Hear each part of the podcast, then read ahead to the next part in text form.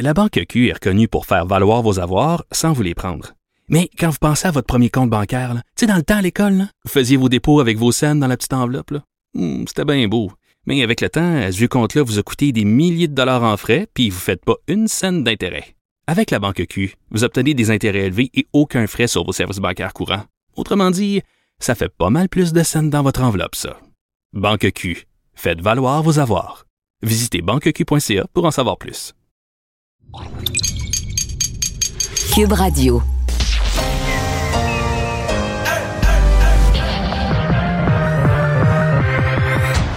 Deux, deux, deux, deux, deux animateurs cohérents, deux visions différentes. Une seule émission, pas comme les autres. Mario Dumont et Vincent Dessureau. Cube, Cube Radio. Bonjour tout le monde, bienvenue à l'émission 15h30 ou presque. Bienvenue à Cube Radio. Bonjour Alex. Salut Mario. Et euh, ben, conférence de presse dans les prochaines minutes qui va être assez attendue. Merci. Euh, le ministre Christian Dubé qui va faire le point sur toute la situation du, ben, j'allais dire du délestage. là. Le délestage est pas mal fini, mais des conséquences du délestage. Ouais, sur comment on va être capable de rattraper hein, toutes ces chirurgies mineures là, ou intermédiaires là, qui sont retardées depuis le début de la pandémie, évidemment, parce qu'on voulait laisser Ouais, de la on, place. on euh, dit, on en dit hôpital. mineur, intermédiaire, non urgente, mais il reste que quand tu quand écoutes les gens qui ont, qui ont vu leur chirurgie ret- retardée, eux, ils- des fois, ils la considèrent plus urgente que le système. Le système la juge d'un point de vue, ben, garde, là, ça, c'est pas, c'est pas vital, c'est pas. Mais quand c'est toi qui es pogné avec le problème, les gens, ils disent, ben, moi, euh, je comprends que là, à cause de la pandémie, on va y reporter, là, mais je trouve ça un peu urgent, puis j'ai hâte quand même, tu sais. C'est sûr que quand ça impacte ta capacité à faire du sport, par Entre exemple, ça peut autres, des devenir choses comme très ça. lourd, là, surtout en temps de, de pandémie et de confinement. Et on va tout de suite rejoindre Paul Larocque et l'équipe de TVA Noël.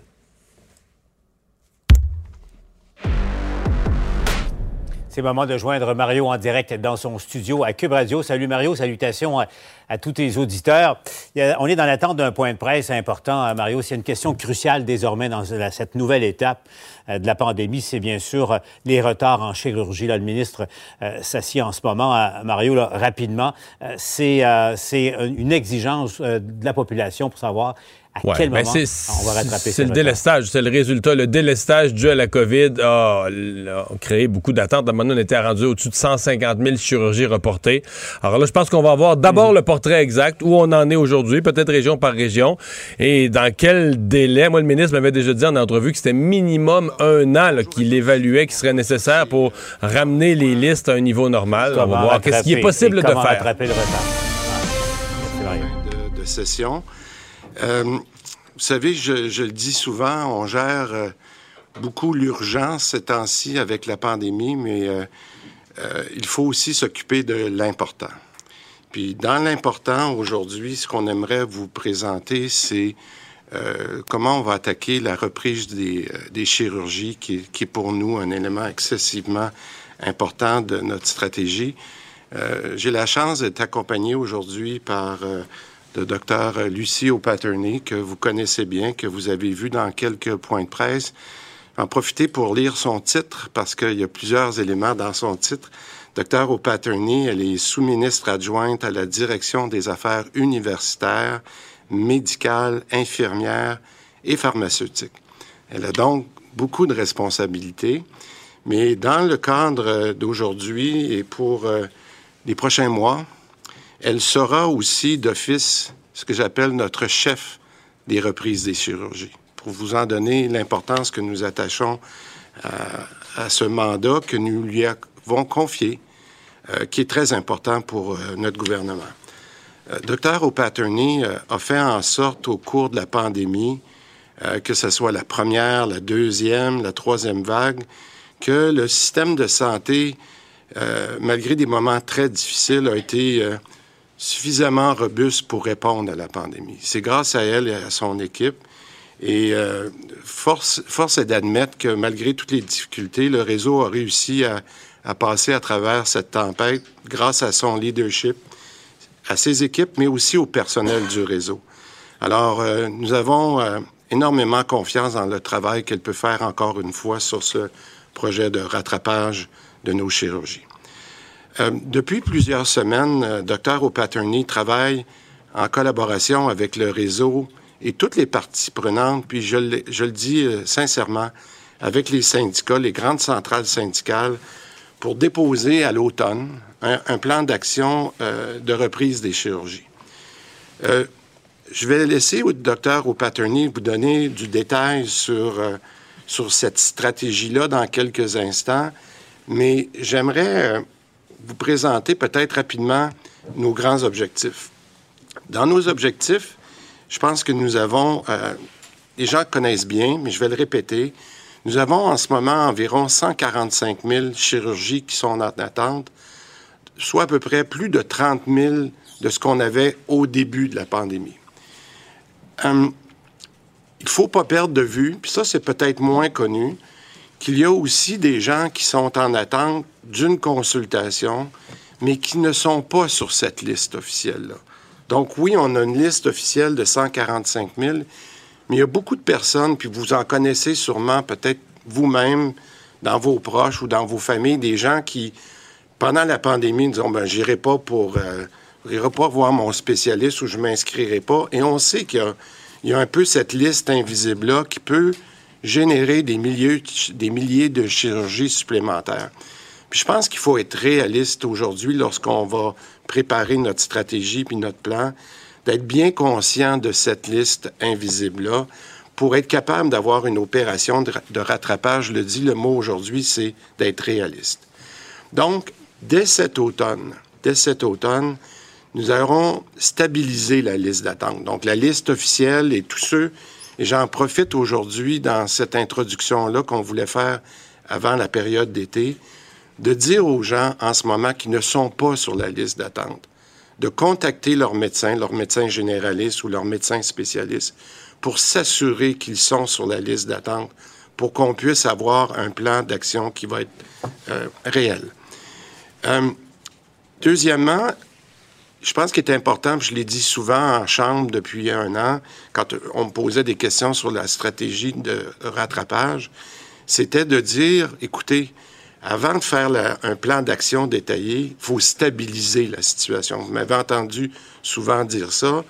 Quelle est la réalité que l'on a? Puis, est-ce qu'on est, euh, où on est dans l'opération euh, du nombre de chirurgies qu'on peut faire par mois, par année, etc.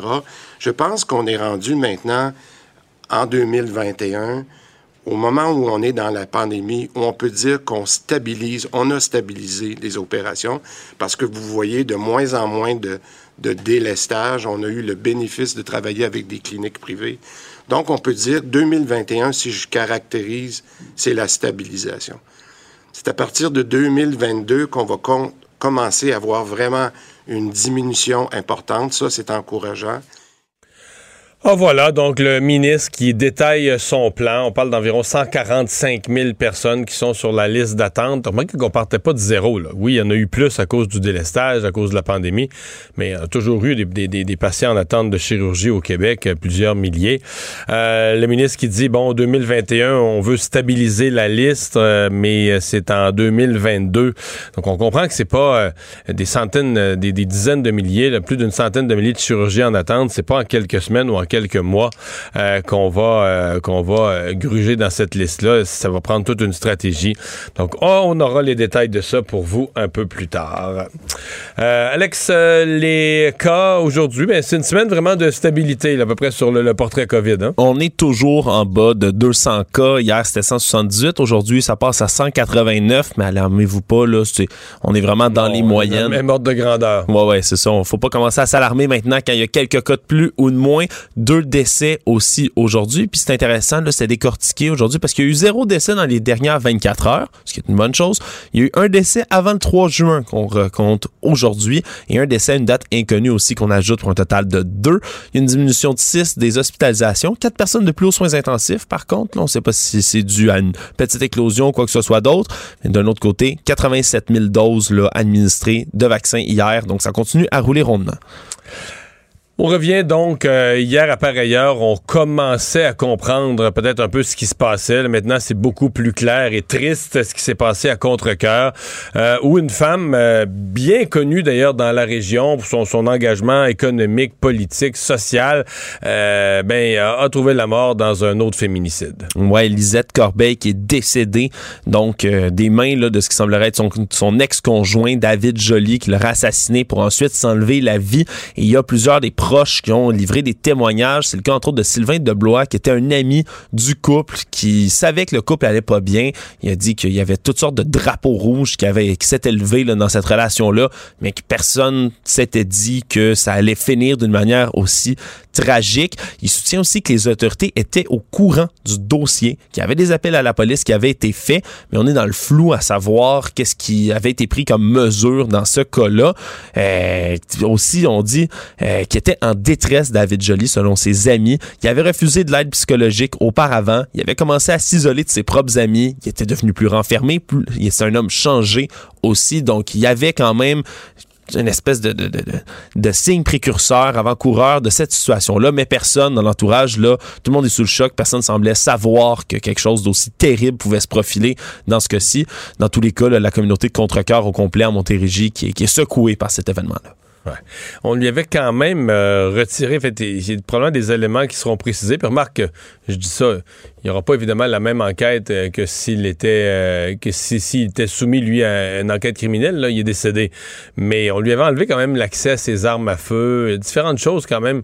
Il des signaux qui semblaient dire qu'il allait pas qu'il allait pas bien, mais au point qu'on soit inquiété. Mais bon, on dit toujours ça ça se rendra pas là. Euh, c'est pas le genre de personne qui va faire ça. C'est pas. Euh... C'est difficile. On, on s'attend jamais à ce que des événements monstrueux comme ça arrivent jusqu'au jour où ils se produisent. Mais c'est pour ça que le, le choc et la stupeur là, sont définitivement présents. Comparution du suspect de l'attentat de London en Ontario.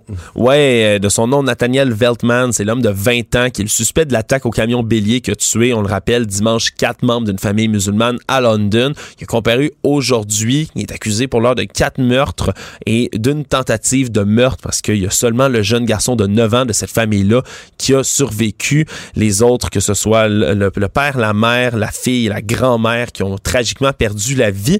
Euh, Puis TV News aujourd'hui qui ont révélé toutes sortes d'informations, entre autres le fait que Veltman avait des antécédents de troubles mentaux euh, qui étaient Ouais, liés au divorce parents- de ses parents. Ouais, puis ses parents eux-mêmes qui s'inquiétaient. On dit, on, on dit que ses parents les- hésitaient à le laisser seul, mettons, avec euh, d'autres membres de la famille. Avec Euh, ses cinq plus jeunes frères et sœurs. Il voulait pas, il voulait s'assurer qu'il reste jamais seul avec eux. Il s'était même entendu les parents pour que leur fils suive une thérapie pour ses troubles mentaux et pour sa colère. Puis le rapport euh, qui a été consulté évoque même que Wertmann était devenu agressif avec sa mère suite à la séparation du couple. Donc il y avait vraiment un antécédent de troubles mentaux clair dans cette histoire-là. Bien que les motifs pour l'instant là demeurent nébuleux, même si la police, euh, quant à elle, a affirmé qu'il y avait sûrement des liens avec de l'islamophobie dans ce euh, dans cet événement-là. On en sait un peu plus aussi sur ce qui s'est passé, les circonstances entourant le, crime et l'arrestation de Veltman. Il se serait arrêté, lui, dans un stationnement non loin de la scène tragique après avoir commis les actes et il, il serait allé parler à un chauffeur de taxi de ce qu'il venait tout juste de faire en lui demandant d'appeler la police et il portait un gilet pare-balles au moment de son arrestation là Euh, donc peut-être en prévision d'une fusillade ou éventuelle il riait, confrontation. et, et selon le chauffeur de taxi, il riait au moment où euh, les policiers euh, l'arrêtaient puis il parlait de son geste. Peut-être le détail le plus troublant là-dedans, lorsqu'elle a été sortie du véhicule par la police, là, effectivement, ça a été relayé, entre autres, par le président de la Yellow London Taxi, qui disait, oui, il riait. Il riait lorsqu'il était sorti de la voiture. Puis un proche également de, de Veltman, un homme originaire du Moyen-Orient, qui est son ami, qui lui a affirmé de son côté qu'il n'était pas islamophobe puis qu'il l'avait jamais vu avoir des comportements comme ça. Là. Disons que ça- l'enquête va se poursuivre dans tout ça, mais il y a bien, bien, bien des éléments Mais qui ce demeurent matin, à sa comparution, aucun regret apparent. Euh, On dit qu'on il avait ouais, n'y avait pas encore d'avocat. Donc, Non. la, la- la juge qui lui a dit ça va, ça va prendre un avocat. C'est un cas qui va être certainement à suivre et très suivi là, et au Canada et ailleurs, même dans le monde. C'est un cas qui a, qui retenu l'attention déjà là, des médias un peu partout. Conférence de presse euh, surprise euh, ce matin, euh, après la période des questions à l'Assemblée nationale, à l'endroit où se tiennent les points de presse, où tout à coup, ça avait été convoqué par Guy Wallet. Même, je me souviens, ce matin à LCN, on se demandait, je sais pas qu'est-ce que Guy Wallet peut avoir à annoncer, mais c'était pas Guy Wallet qui avait quelque chose à annoncer, c'était l'UPAC. Ouais, Frédéric Gaudreau, le commissaire à la lutte contre la corruption, qui a présenté ses excuses au député de Chamédé, Guy Wallet, pour son arrestation là, dans les événements d'octobre 2017. il a dit que c'était vraiment le résultat, cette arrestation là d'une enquête fautive à plusieurs égards, une arrestation injustifiée. Puis elle a laissé ses excuses pas seulement à M. Wallet, mais également aux députés de l'Assemblée nationale, parce que ça avait vraiment provoqué là, une onde de choc en 2017, on se souviendra, au sein de l'Assemblée nationale, de l'institution elle-même, le président de l'Assemblée, Jacques Chagnon, qui lui s'était indigné contre le corps policier à l'époque. Puis il faut dire là aussi... Et en fait, Jacques Chagnon, à l'époque, certains disaient, ah, il est allé trop loin, c'est quand même l'UPAC. Parce que quand il avait dit la fameuse formule qu'on accuse ou qu'on s'excuse, mais quatre ans après, les événements donnent entièrement raison à, Jacques Chagnon, parce que dans les faits, on n'a pas accusé, on a laissé traîner, mais, mais on finit par être obligé de s'excuser. Ouais, puis en juin 2019, M. Wallet il avait déposé une poursuite de 550 000 contre le gouvernement, entre autres. Puis aujourd'hui, lorsque M. Gaudreau a fait ses excuses, il a affirmé aussi que ça faisait partie d'une entente confidentielle qui est intervenue entre les parties. On dit que la poursuite... Donc on comprend que ça met fin à la poursuite, là, mais on saura jamais le montant d'argent. Il y a probablement une partie du montant... Euh, Exactement, on a refusé de donner plus de détails sur les autres conditions qui sont dans cette entente confidentielle-là. Et M. Wallet qui n'a pas voulu réagir immédiatement aujourd'hui, disant euh, vouloir digérer un peu tout ça. Ouais, donc personne n'a trop, trop, trop commenté pour l'instant les, détails, mais c'est c'est énorme comme nouvelle quand même. Une, nouvelle, une, histoire qui traîne depuis quatre ans. Euh, un député qui quand même s'est battu euh, avec dignité pour euh, défendre sa réputation, qui se retrouve aujourd'hui dans une plate conférence de presse que quelques de quelques minutes pour dire ben finalement c'est arrêté injustement, mais là, il reste quoi de sa carrière? Remarque que pour les gens qui, qui, qui s'en souviendraient pas, il est devenu député indépendant, il n'est plus libéral, et ce n'est pas à cause de ça. Non. C'est une histoire de courriel euh, envoyé à propos des dossiers libéraux, là, envoyé à l'opposition caquiste à l'époque. Il, comme on dit, il fidèle, il nourrissait l'opposition caquiste en dossier euh, où il pensait que les libéraux erraient, son propre parti. Et, et c'est sorti en pleine campagne électorale. Donc, quand la campagne électorale a fini, au premier caucus des députés libéraux réélus. Déjà que les libéraux euh, filaient moyen venaient de manger la plus grosse, plus grosse volée de l'histoire du parti. Alors les 20, je sais plus combien, 25, 26 députés libéraux restants en se, réunissant en caucus ont abordé le cas de Guy Wallet et euh, ont jugé que quelqu'un qui avait fait ça, parce que là, c'était preuve à l'appui, c'était document, courriel à l'appui, là, ils avaient des preuves, quelqu'un qui avait fait ça, qui avait nourri l'opposition alors que le Parti libéral était au pouvoir, avait manqué à son devoir de loyauté et avait, euh, avait le devoir de quitter le caucus, avait l'obligation de quitter le caucus. Est-ce que quand même, est-ce que ça pourrait l'amener à réintégrer le caucus libéral ou est-ce qu'il va vouloir, lui, une fois sa réputation lavée, quitter la politique? Parce que je vois pas, je ne veux pas rester un député indépendant. Là, je vois pas l'utilité de ça. Qu'est-ce qu'il va hmm. vouloir faire?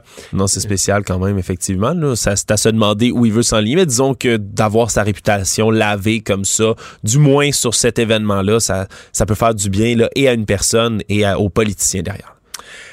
Explosion euh, du nombre de cas euh, pendant qu'on se poursuit la conférence de presse sur les chirurgies, mais explosion du nombre de cas dans les urgences pédiatriques. Ouais, des salles d'urgence qui débordent vraiment de jeunes qui sont aux prises avec de la grande détresse psychologique et pas n'importe quelle détresse psychologique, une qui est en lien avec le confinement des derniers mois.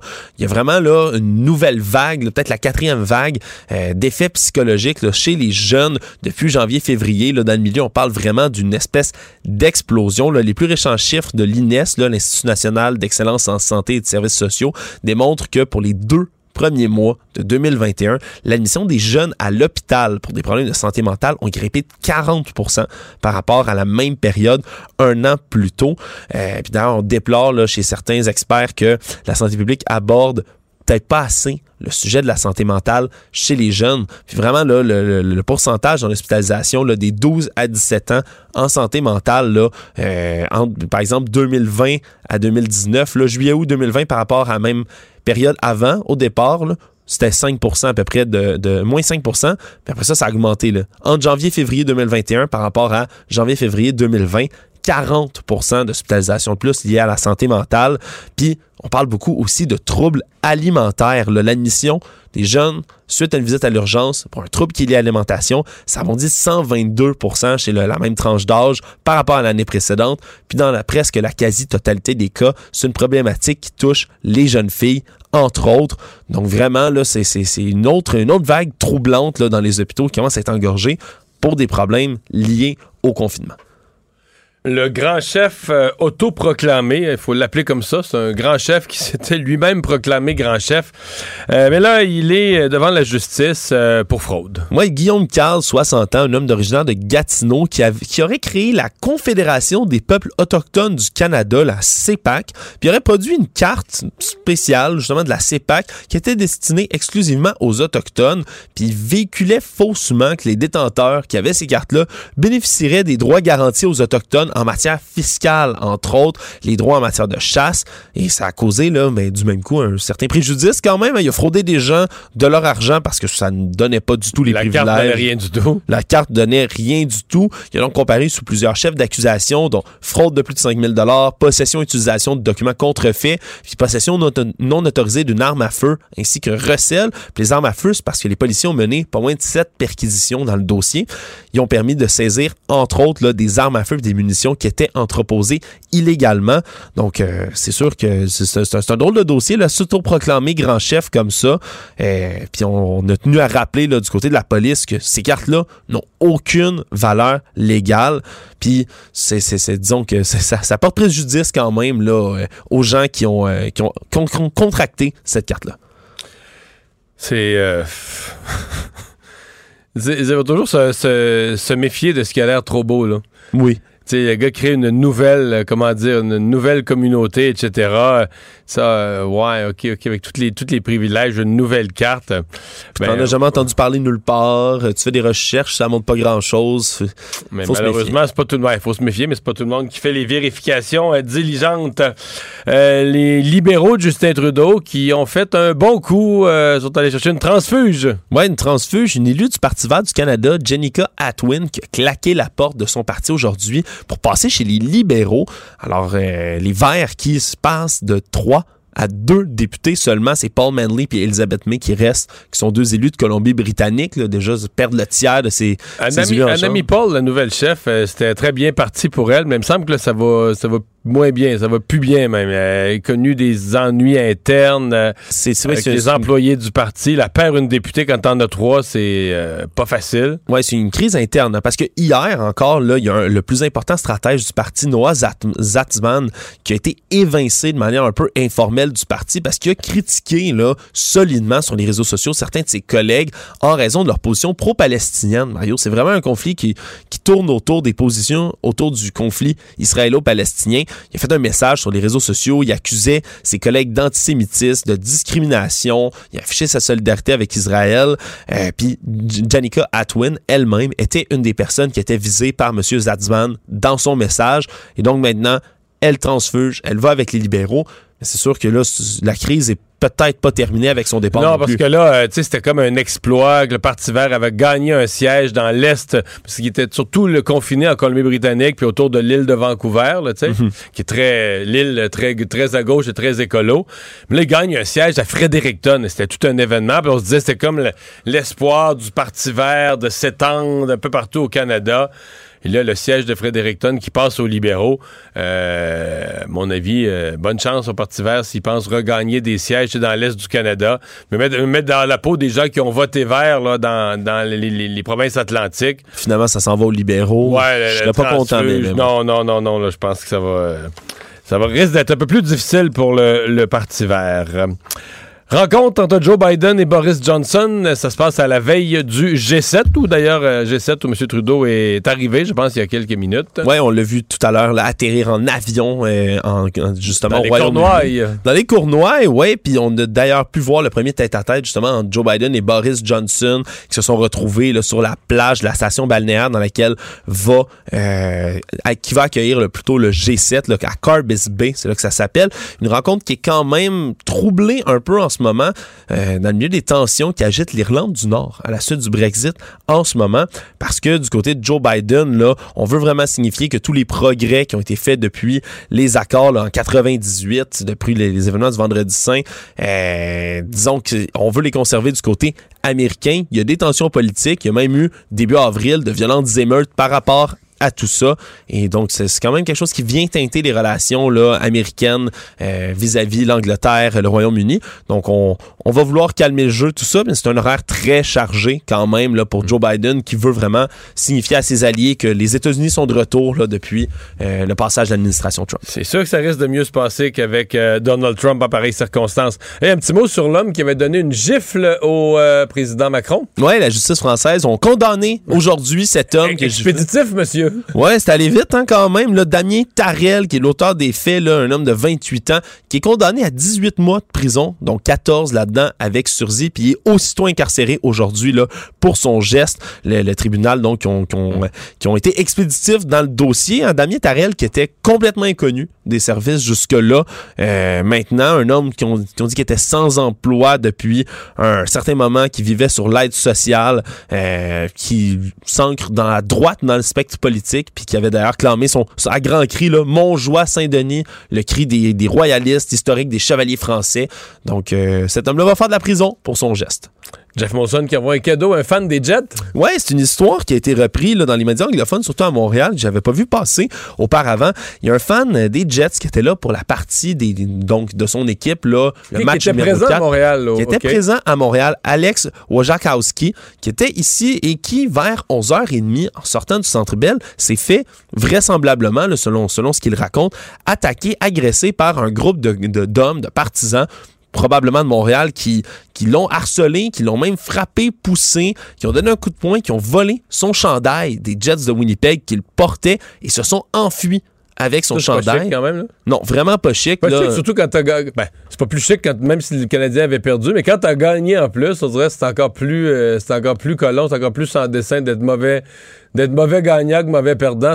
D'une certaine façon, c'est encore pire. là. Ouais, c'est dégueulasse. Puis la police de Montréal qui ont confirmé de leur côté avoir reçu un appel là, du 911 qui sont en train d'enquêter sur les caméras de surveillance autour pour voir s'ils pouvaient pas voir qui euh, commis ces gestes-là. Mais là, Jeff Molson Ah, c'est ça? a su ça.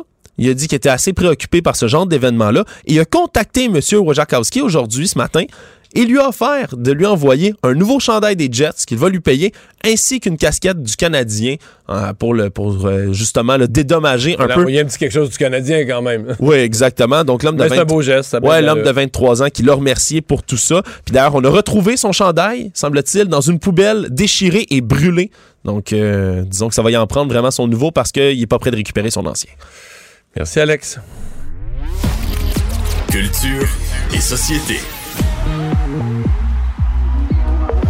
Les espaces bleus, c'est un hommage à tout ce qui nous rend fiers d'être québécois. Une façon de redonner vie à des bâtiments patrimoniaux qui ont vu défiler notre histoire. Qui feront résonner la chanson québécoise à travers le temps? Maman, maman,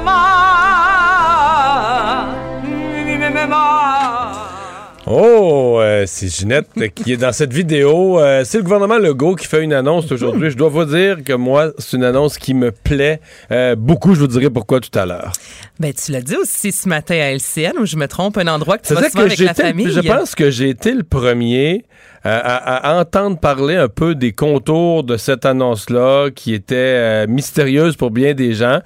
Je savais pas exactement quoi, mais je savais que c'était pas juste à une place. C'est ça que j'ai raconté à Jean-François Guérin les petits bouts que je savais. Puis je savais que François Legault était bien fier de ça. Mais là, puis, tu tu dis, euh, il y a un mystère, mais il y a encore un mystère. Concrètement, euh, j'ai hâte de voir à quoi ça va ressembler. Donc, après le panier bleu, là, on parle de l'espace bleu. On vient d'entendre justement une vidéo euh, du gouvernement Legault qui a été publiée sur les médias sociaux, notamment aujourd'hui. Un investissement de plus de 259 millions. Donc, on va aménager des espaces culturels dans des bâtiments patri- euh, patrimoniaux, dis-je bien. On veut restaurer, évidemment, mettre de l'avant la culture régionale. Et je vous donne un exemple, le pavillon Camérois du séminaire de Québec. C'est ça que tu en as parlé à quelques ce matin. oui, non, je- ça, on savait. là. Ça, Voilà avec que ta c'était- famille, tu savait- disais ça. Non, au musée des civilisations. OK, c'est ça, je me C'est souviens que, Ah, que famille. le, le- Euh, ben, j'allais là avec la famille. Là. J'ai pu quand j'avais les enfants, on y allait plusieurs fois par année. Mais c'est que le musée de la civilisation est un peu comme le parrain. là. C'est comme, un, un nouveau réseau de musées qu'on crée aujourd'hui, l'espace bleu. Appelons ça un réseau de musées ou d'espace culturel. Et c'est le musée de la civilisation. Et ce que je disais, c'est le musée de la civilisation. Si vous avez les gens qui connaissent pas, euh, quand vous allez à Québec, manquez pas ça. C'est le plus beau musée au Québec en matière, à mon avis, de donner accès au savoir, à la culture, à l'histoire, de faire de l'interactif, de faire vivre des expériences. Nous autres, les enfants voulaient toujours aller au musée de la civilisation. Puis c'est pas euh, ben des enfants, ils vont dire ah, aller au musée, c'est plate, rien de plus plate, euh, on fait rien, on marche, on regarde des affaires plates. Mais c'était jamais ça, au musée de la civilisation. Alors je trouve que c'est un, je trouve que c'est bon, là, tu sais, c'est un, un- bon parrainage que celui que peut faire le musée de la civilisation euh, pour le, pour les choses à venir. Le, le petit séminaire dans ce cas-ci devient ma compréhension le navire amiral un peu comme le La maison mère. la maison mère Ouais. des espaces bleus, mais il y en aura dans, un peu partout dans les régions. là. Un peu partout dans les régions. Et là, je vous donne un exemple justement euh, au séminaire de Québec, le pavillon Roy. Là, on va avoir une exposition consacrée, exemple, à la science. Donc, il va y avoir des laboratoires d'expérimentation. Il va y avoir des collections scientifiques. On veut aussi mettre des expositions éphémères, d'autres qui seront euh, permanentes. Donc, c'est pour ça que je te disais mystère dans le sens que Mais dans les régions, dans les régions, ça va être les héros, de les la histoires, les inventions de la région, De la ça. région, les industries exactement. de la région, l'histoire de la région, les héros de la région. Exactement. Donc, on va sur la côte nord, ben, c'est les artistes de la côte nord. On va dans les Escoumins, ben, c'est les artistes des Escoumins. Donc là, c'est ce que j'ai hâte de découvrir. Il n'y a pas de date exacte. Donc, on sait le montant. On sait ce qui s'en vient. Le gouvernement Legault qui était très fier, disant qu'on, c'était un leg, justement, de mettre ça de l'avant. Donc, c'est une bonne nouvelle de voir que la culture encore, avec tout ce qu'on sait les 14 derniers mois qui ont été assez difficiles. Hier, on parlait de, des 18, euh, l'ordre, justement, des, des arts et lettres du Québec, notamment. On veut saluer les artistes, on veut les mettre en lumière et ça, c'est très plaisant.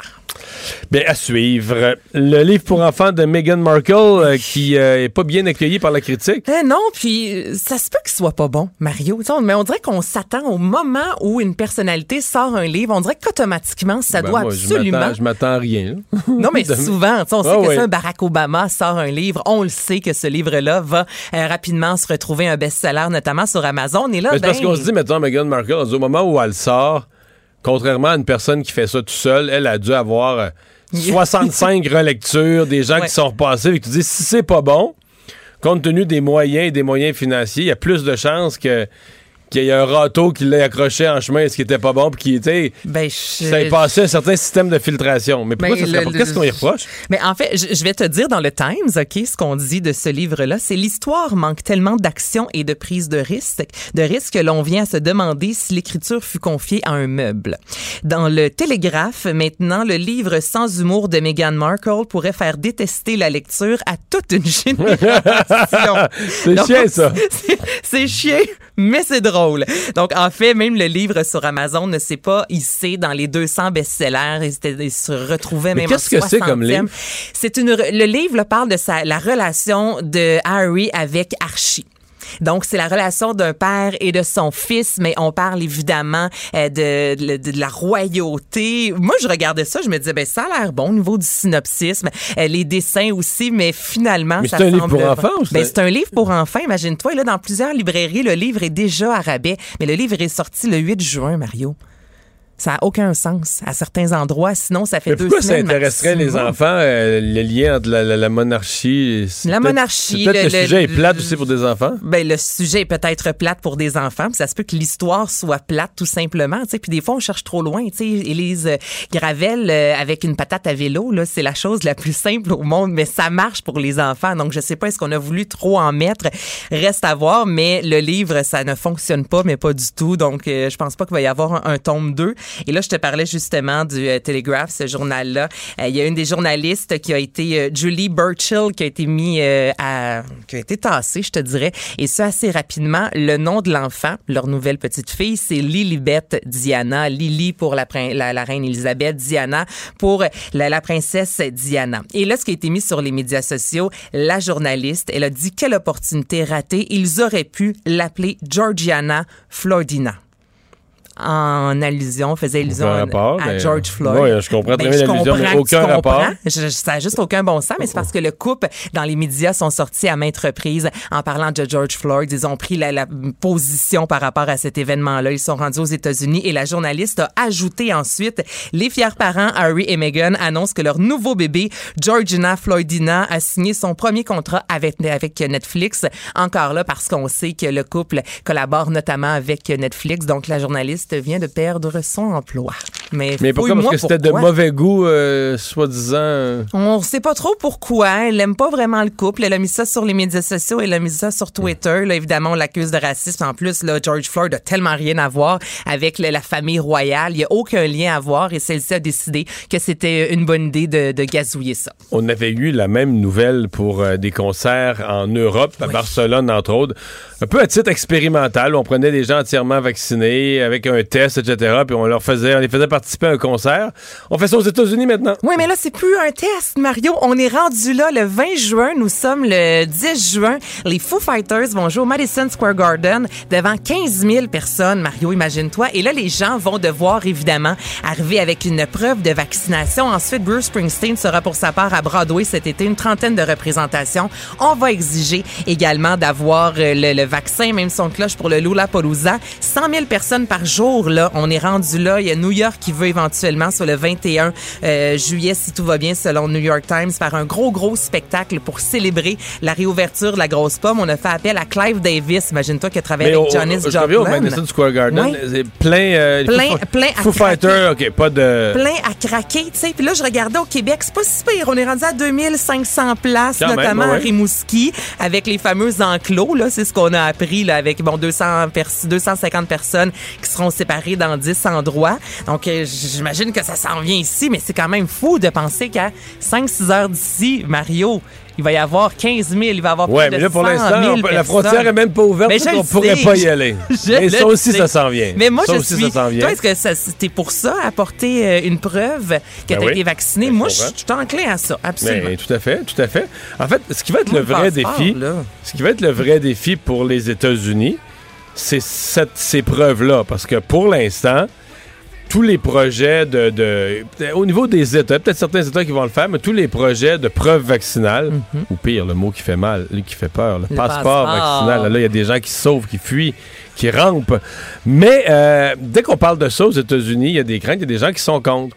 Et la question se pose aussi pour la frontière. On faisait des farces là, cette semaine euh, ici puis à LCN, mais tu sais, toi, t'es euh, agent, au- agente au service frontalier, là. Mhm. Puis quelqu'un arrive, dit, euh, un Américain arrive, t'as une entente Canada-États-Unis pour laisser passer à la frontière les gens doublement vaccinés, mais une personne, euh, un papier d'une pharmacie du Tennessee rural, euh, signé par son, qui, dit, qu'il te dit signé par son pharmacien, qui écrit mal, qui barbouille, puis là, c'est, signé, ah, gars, j'ai mes deux doses. là. Non, non, non, non, non. Ben non, on mais. va, on va prendre ça mais universel. c'est parce que si t'as tu- pas, si pas quelque chose d'universel, ben, tu sais, parce que ça qu'on parle en Europe, au Québec, ce qu'on parle, c'est d'avoir un code barre ou un. tu sais, Mais comme un passeport international. là. Si tu veux conduire, il faut que tu aies ton passeport Ben oui. international que tu vas aller payer, que tu vas aller acheter à Montréal. Et c'est la même chose partout. Je l'avais en Espagne si jamais je me fais arrêter. Mais moi, c'est ça que je veux. Si c'est un passeport, arrive-moi pas avec ton petit grappe. Un papier, un papier local. un papier dans ta poche arrière. Ça, tu rentres pas. Je suis désolée. Ben non, mais c'est parce que les Américains, s'ils veulent pas imposer d'autres choses, ils vont considérer que c'est ça. C'est pour ça, mettons, j'ai hâte d'avoir, mettons, dans un, dans un concert au Madison Square Garden, qu'est-ce qu'ils vont exiger comme, euh, comme type de preuve? Ben, écoute, vont l'information n'est pas encore sortie, mais là, j'imagine qu'il va falloir avoir une preuve plus concrète un petit que. peu uniformiser, ouais, Ouais, c'est ça. s'il vous plaît. euh, Merci beaucoup, Anaïs. À demain.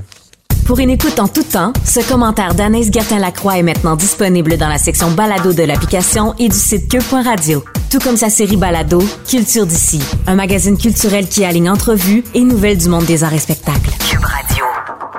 La Banque Q est reconnue pour faire valoir vos avoirs sans vous les prendre. Mais quand vous pensez à votre premier compte bancaire, tu sais, dans le temps à l'école, vous faisiez vos dépôts avec vos scènes dans la petite enveloppe. Hmm, C'était bien beau. Mais avec le temps, à ce compte-là vous a coûté des milliers de dollars en frais, puis vous ne faites pas une scène d'intérêt. Avec la Banque Q, vous obtenez des intérêts élevés et aucun frais sur vos services bancaires courants. Autrement dit, ça fait pas mal plus de scènes dans votre enveloppe, ça. Banque Q. Faites valoir vos avoirs. Visitez banqueq.ca pour en savoir plus. Mario Dumont et Vincent Dessureau. Inséparables comme les aiguilles d'une montre. Cube Radio. Alors, euh, on est de retour. Euh, annonce euh, qui va être très importante en présence du, premier ministre, de plusieurs invités d'honneur. Ça va se faire dans quelques minutes.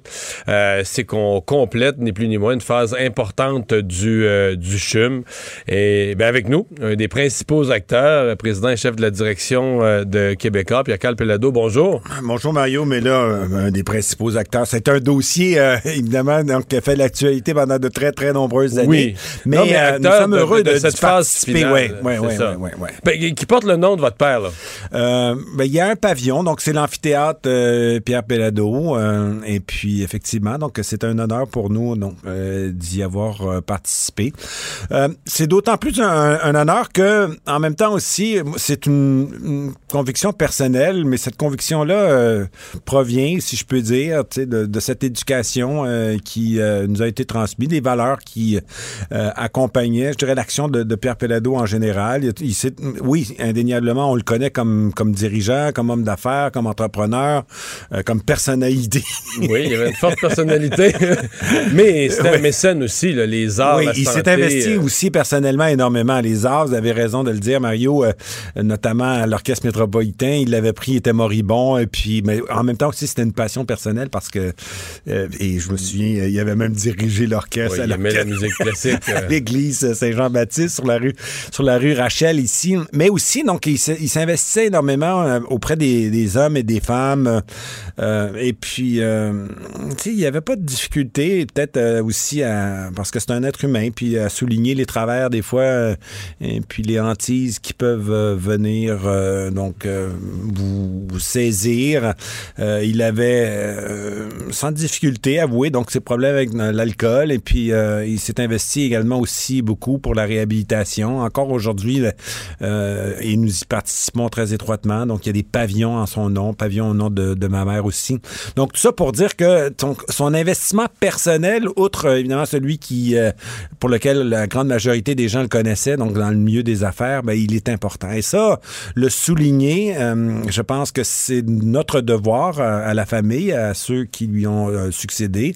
Et en ce qui me concerne également aussi, donc, de dire euh, tout haut et fort que c'est grâce euh, à l'existence euh, donc des réalisations comme celle de mon père, c'est-à-dire d'avoir bien établi une entreprise au Québec et à Montréal, que elle doit également aussi cette entreprise ou ces entreprises investir. Elles ont, elles ont aussi un rôle socio-économique, pas uniquement économique et satisfaire les besoins des actionnaires puis augmenter le dividende, mais participer à la collectivité et on sait que c'est important évidemment, la santé et l'éducation. L'éducation qui nous a permis justement de faire en sorte de, s'assumer comme collectivité euh, globalement, mais évidemment aussi la santé dorénavant avec euh, ben, l'augmentation de l'espérance de vie. Parce que vous parlez, de contribution parce que si vous êtes là, c'est oui parce que euh, il y a un pavillon qui porte le nom Pierre Pellado, c'est votre père, mais aussi parce qu'il y a eu une contribution quoi, importante, significative? on dit une des plus importantes de l'histoire de la fondation oui, du CHUM. Euh, c'est exact. C'est 15 millions de dollars. Euh, euh, mais c'est parce que donc l'argent est disponible que on, se doit en faire pour en donner. de la redistribuer. Exactement. Il y a toujours ce débat-là social, on, la distribution. On n'est pas obligé on peut en faire, mais on n'est pas obligé d'en donner non plus. Oui. Mais c'est parce que il y a des, familles québécoises. Je pense aussi à la famille Coutu. Il y a un pavillon à l'Université de Montréal qui s'appelle s'appelle le pavillon Coutu. Il y en a un également aussi à l'hôpital Sainte-Justine. Donc, c'est parce qu'il y a des familles, c'est parce qu'il y a des Québécois et des Québécoises qui se sont investis donc dans la sphère économique, qui ont créé de la richesse. Cette richesse est devenue à quelque part aussi collective. On paye des impôts. Ça, c'est outre le fait également, évidemment, aussi que ces impôts, que ces entreprises payent des impôts. Ben, on fait en sorte, alors, à ce moment-là aussi, de pouvoir euh, financer, participer à l'effort social, l'effort collectif, donc euh, au niveau de la santé, au niveau de l'éducation et bien d'autres chose également, au niveau culturel aussi. Dans le quotidien, euh, vous êtes propriétaire d'un journal qui, critique le CHUM, qui surveille quand il y a des dépenses exagérées. Puis moi, je, suis le premier, je suis dans la même position. mais quand on prend un pas de recul, puis on regarde l'ensemble, c'est quand même. Ça veut pas dire que tout ce qui a été fait a été parfait, que les étapes. Mais c'est toute une institution quand même qu'on s'est donnée. Si on prend un pas de recul, puis on le regarde comme peuple, puis qu'on enlève euh, tout ce qu'il y a eu comme problème en cours de route, sais, les médecins qui travaillent là, les génies qui travaillent là, les chercheurs, euh, le matériel quand même, la qualité de matériel d'espace qu'on leur fournit. Il y, a- quand même de quoi être fier euh, comme, Québécois de ce qu'on a, construit. Là. Ah, c'est c'est indéniable. Et puis, euh, ben, un peu comme tout le monde, et probablement que ça a été votre cas aussi, Mario, euh, on est allé au CHUM. Moi, je suis allé, puis euh, vraiment, c'est aussi un hôpital exceptionnel. Mais euh, ce qui est important aussi de souligner, d'autant plus euh, que euh, c'est euh, qu'on doit se projeter aussi dans l'avenir, tout en procurant donc aux citoyens puis aux citoyennes donc, un, un niveau de service, euh, une prestation euh, de la qualité qui est celle qui est rendue par nos médecins. Euh, C'est aussi la recherche et à cet égard, donc il y a, il existe à côté du CHUM, donc le, le centre de recherche également aussi du CHUM. Donc tout ça participe à, à l'économie de la santé et puis cette économie, ben, compte tenu effectivement donc des phénomènes d'augmentation donc de l'espérance de vie, ben, c'est une économie de plus en plus importante et c'est une économie qui va nous permettre alors à ce moment-là aussi donc euh, de, rayonner internationalement et de créer une richesse collective. Je change de sujet complètement euh, parce que je euh, on sort euh, de, la, de la pandémie. Bon, euh, vous avez un groupe qui est dans différents secteurs, mais dont le secteur culturel qui a souffert. Quel bilan vous faites aujourd'hui de la, de la pandémie, de l'état dans lequel ça laisse le, le secteur culturel, de ce qu'il faut faire dans la prochaine année pour euh, y redonner, euh, comment dire, redonner un boost? Euh, oui, mais nous sommes un, un joueur euh, important donc, euh, dans ce domaine. Je pense notamment au centre Vidéotron, mais de plus en plus également aussi, nous nous investissons dans, dans le théâtre L'Impérial ici. Nous avons un projet. D'ailleurs, hier, on procédait au lancement, donc la création d'une tour dans le quartier des spectacles à côté de l'Impérial. Donc, tout ça donc, nous donne des infrastructures de qualité. En même temps aussi... on va pouvoir recommencer à mettre un peu de monde dedans progressivement. Entre-temps, évidemment, durant la pandémie, nous avons tenté de, faire un petit peu ce qui était possible de, de réaliser. Donc, de donner euh, quelques tribunes euh, aux artistes. Euh, c'est ce qu'on a fait à, à TVA avec un spectacle Une chance qu'on ça. Et puis, euh, plus récemment, avec le théâtre du, du Rideau Vert. Euh, donc, Ben, avec Star Academy aussi. là. Il y a des artistes, tous les, tous les dimanches, il y a des artistes qui passaient là et qui étaient bien contents. de- C'est vrai, c'est vrai. J'allais l'oublier. Ouais, mais Ça vient de, de me le rappeler. Parce que les activités sont, sont nombreuses et, et évidemment aussi à- en même temps aussi à, à- il euh, Mario, il- vous y participez de, de façon euh, quotidienne. Il y a l'information euh, chez TVA, mais il y a également aussi donc tout ce qui concerne le- donc les séries, qui concernent les, les téléromans et ça aussi donc ça procure. Mais vous êtes confiant que ça va que ça va repartir, que ça va se remplir? Quand ça va être permis euh, les salles de spectacle puis tout ça, vous êtes optimiste. Oui, le oui, centre oui. Vidéotron va, va remplir ça pour des spectacles l'année prochaine. Oui. Et puis les indications que nous avons euh, à ce jour sur la reprise des activités et les spectacles internationaux également aussi sont bons. Euh, on voit que, sans dire qu'on est toujours en retard, mais je pense que le niveau de prudence euh, au Québec est à juste titre et, et- et serein et puis en même temps justifié. Mais le niveau d'activité ailleurs, notamment aux États-Unis, a, a repris de façon importante et c'est un signe La semaine prochaine, ils repartent même les nous. spectacles la semaine prochaine. On parlait de ça. Les Foo Fighters au Madison Square Garden Ah la oui, semaine bon, prochaine. C'est pas, c'est pas étonnant non plus. Donc, on peut penser que euh, ça va se produire euh, relativement rapidement également, ou ça va suivre euh, ici au Québec et, et- et notamment à Montréal. Pierre-Carl Pellado, merci d'être euh, passé. On vous laisse aller à cet événement officiel au CHUM. Merci Mario, je vous souhaite un très bel été. À vous aussi, au À vous, votre famille. La Banque Q est reconnue pour faire valoir vos avoirs sans vous les prendre. Mais quand vous pensez à votre premier compte bancaire, tu sais, dans le temps à l'école, vous faisiez vos dépôts avec vos scènes dans la petite enveloppe. Hmm, C'était bien beau. Mais avec le temps, à ce compte-là vous a coûté des milliers de dollars en frais, puis vous ne faites pas une scène d'intérêt. Avec la Banque Q, vous obtenez des intérêts élevés et aucun frais sur vos services bancaires courants. Autrement dit, ça fait pas mal plus de scènes dans votre enveloppe, ça. Banque Q. Faites valoir vos avoirs. Visitez banqueq.ca pour en savoir plus. Mario Dumont et Vincent Dessureau. Un duo aussi populaire que Batman et Robin. Cube Radio.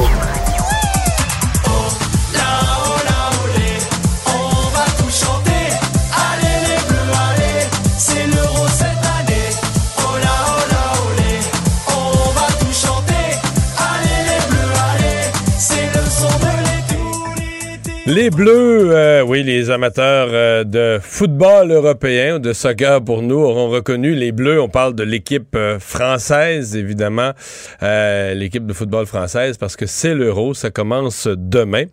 Et si on en parle comme d'un sujet d'actualité qui n'est pas seulement d'actualité sportive, c'est qu'aujourd'hui, Emmanuel Macron a tenu à rencontrer des membres de l'équipe pour leur donner ses conseils devant caméra en partie. Euh, personnellement, ça m'a un peu amusé. Je me suis imaginé François Legault à la veille de la prochaine ronde des séries rencontrant les joueurs du Canadien pour leur prodiguer ses impressions et conseils. Vincent Détouche, qui est analyste soccer à TVA Sport, est avec nous. Il est français. Salut Vincent. Salut Mario. ça, tu comprends que ça nous amuse? Est-ce que tu imaginerais François Legault euh, rencontrant les joueurs du Canadien puis leur prodiguant ses, ses conseils? Non, on s'entend que les conseils sont annexes. C'est plus une opération de, de com. Évidemment, tu t'associes à l'équipe de France parce que les succès de l'équipe de France sont les succès du président. Du moins, c'est en termes d'image. En termes d'image, c'est ce qu'on veut projeter. Euh, de, quand quand la, la France soulève la Coupe du Monde à Moscou en Russie euh, en 2018, il y a Emmanuel Macron qui bondit sur la table, euh, jeune, dynamique comme euh, l'image il aime euh, envoyée, puis il- on s'approprie un petit peu cette victoire avec cette image qui fait le tour du monde. Donc c'est des opérations de com. En même temps, je trouve ça En même temps, amusant, c'est pas un couteau à deux tranchants, ça? Parce que si, euh, si tout va mal puis qu'on a subi que des défaites dans le- dans l'euro. C'est sûr, c'est sûr. Mais je trouve ça amusant que tu trouves ça amusant. Parce que quelque part, pensez bien, là, on, on a levé les restrictions aux frontières dans l'intérêt national pour qu'un club américain puisse venir jouer contre le Canadien euh, dans les, les séries de la LNH. Il n'y a, pas un monde de différence non plus. Là. C'est vrai. Non, mais c'est pas que, que, que, des élus politiques ou que des dirigeants politiques considèrent qu'un sport qui est aussi, que la population a aussi à cœur, c'est une chose.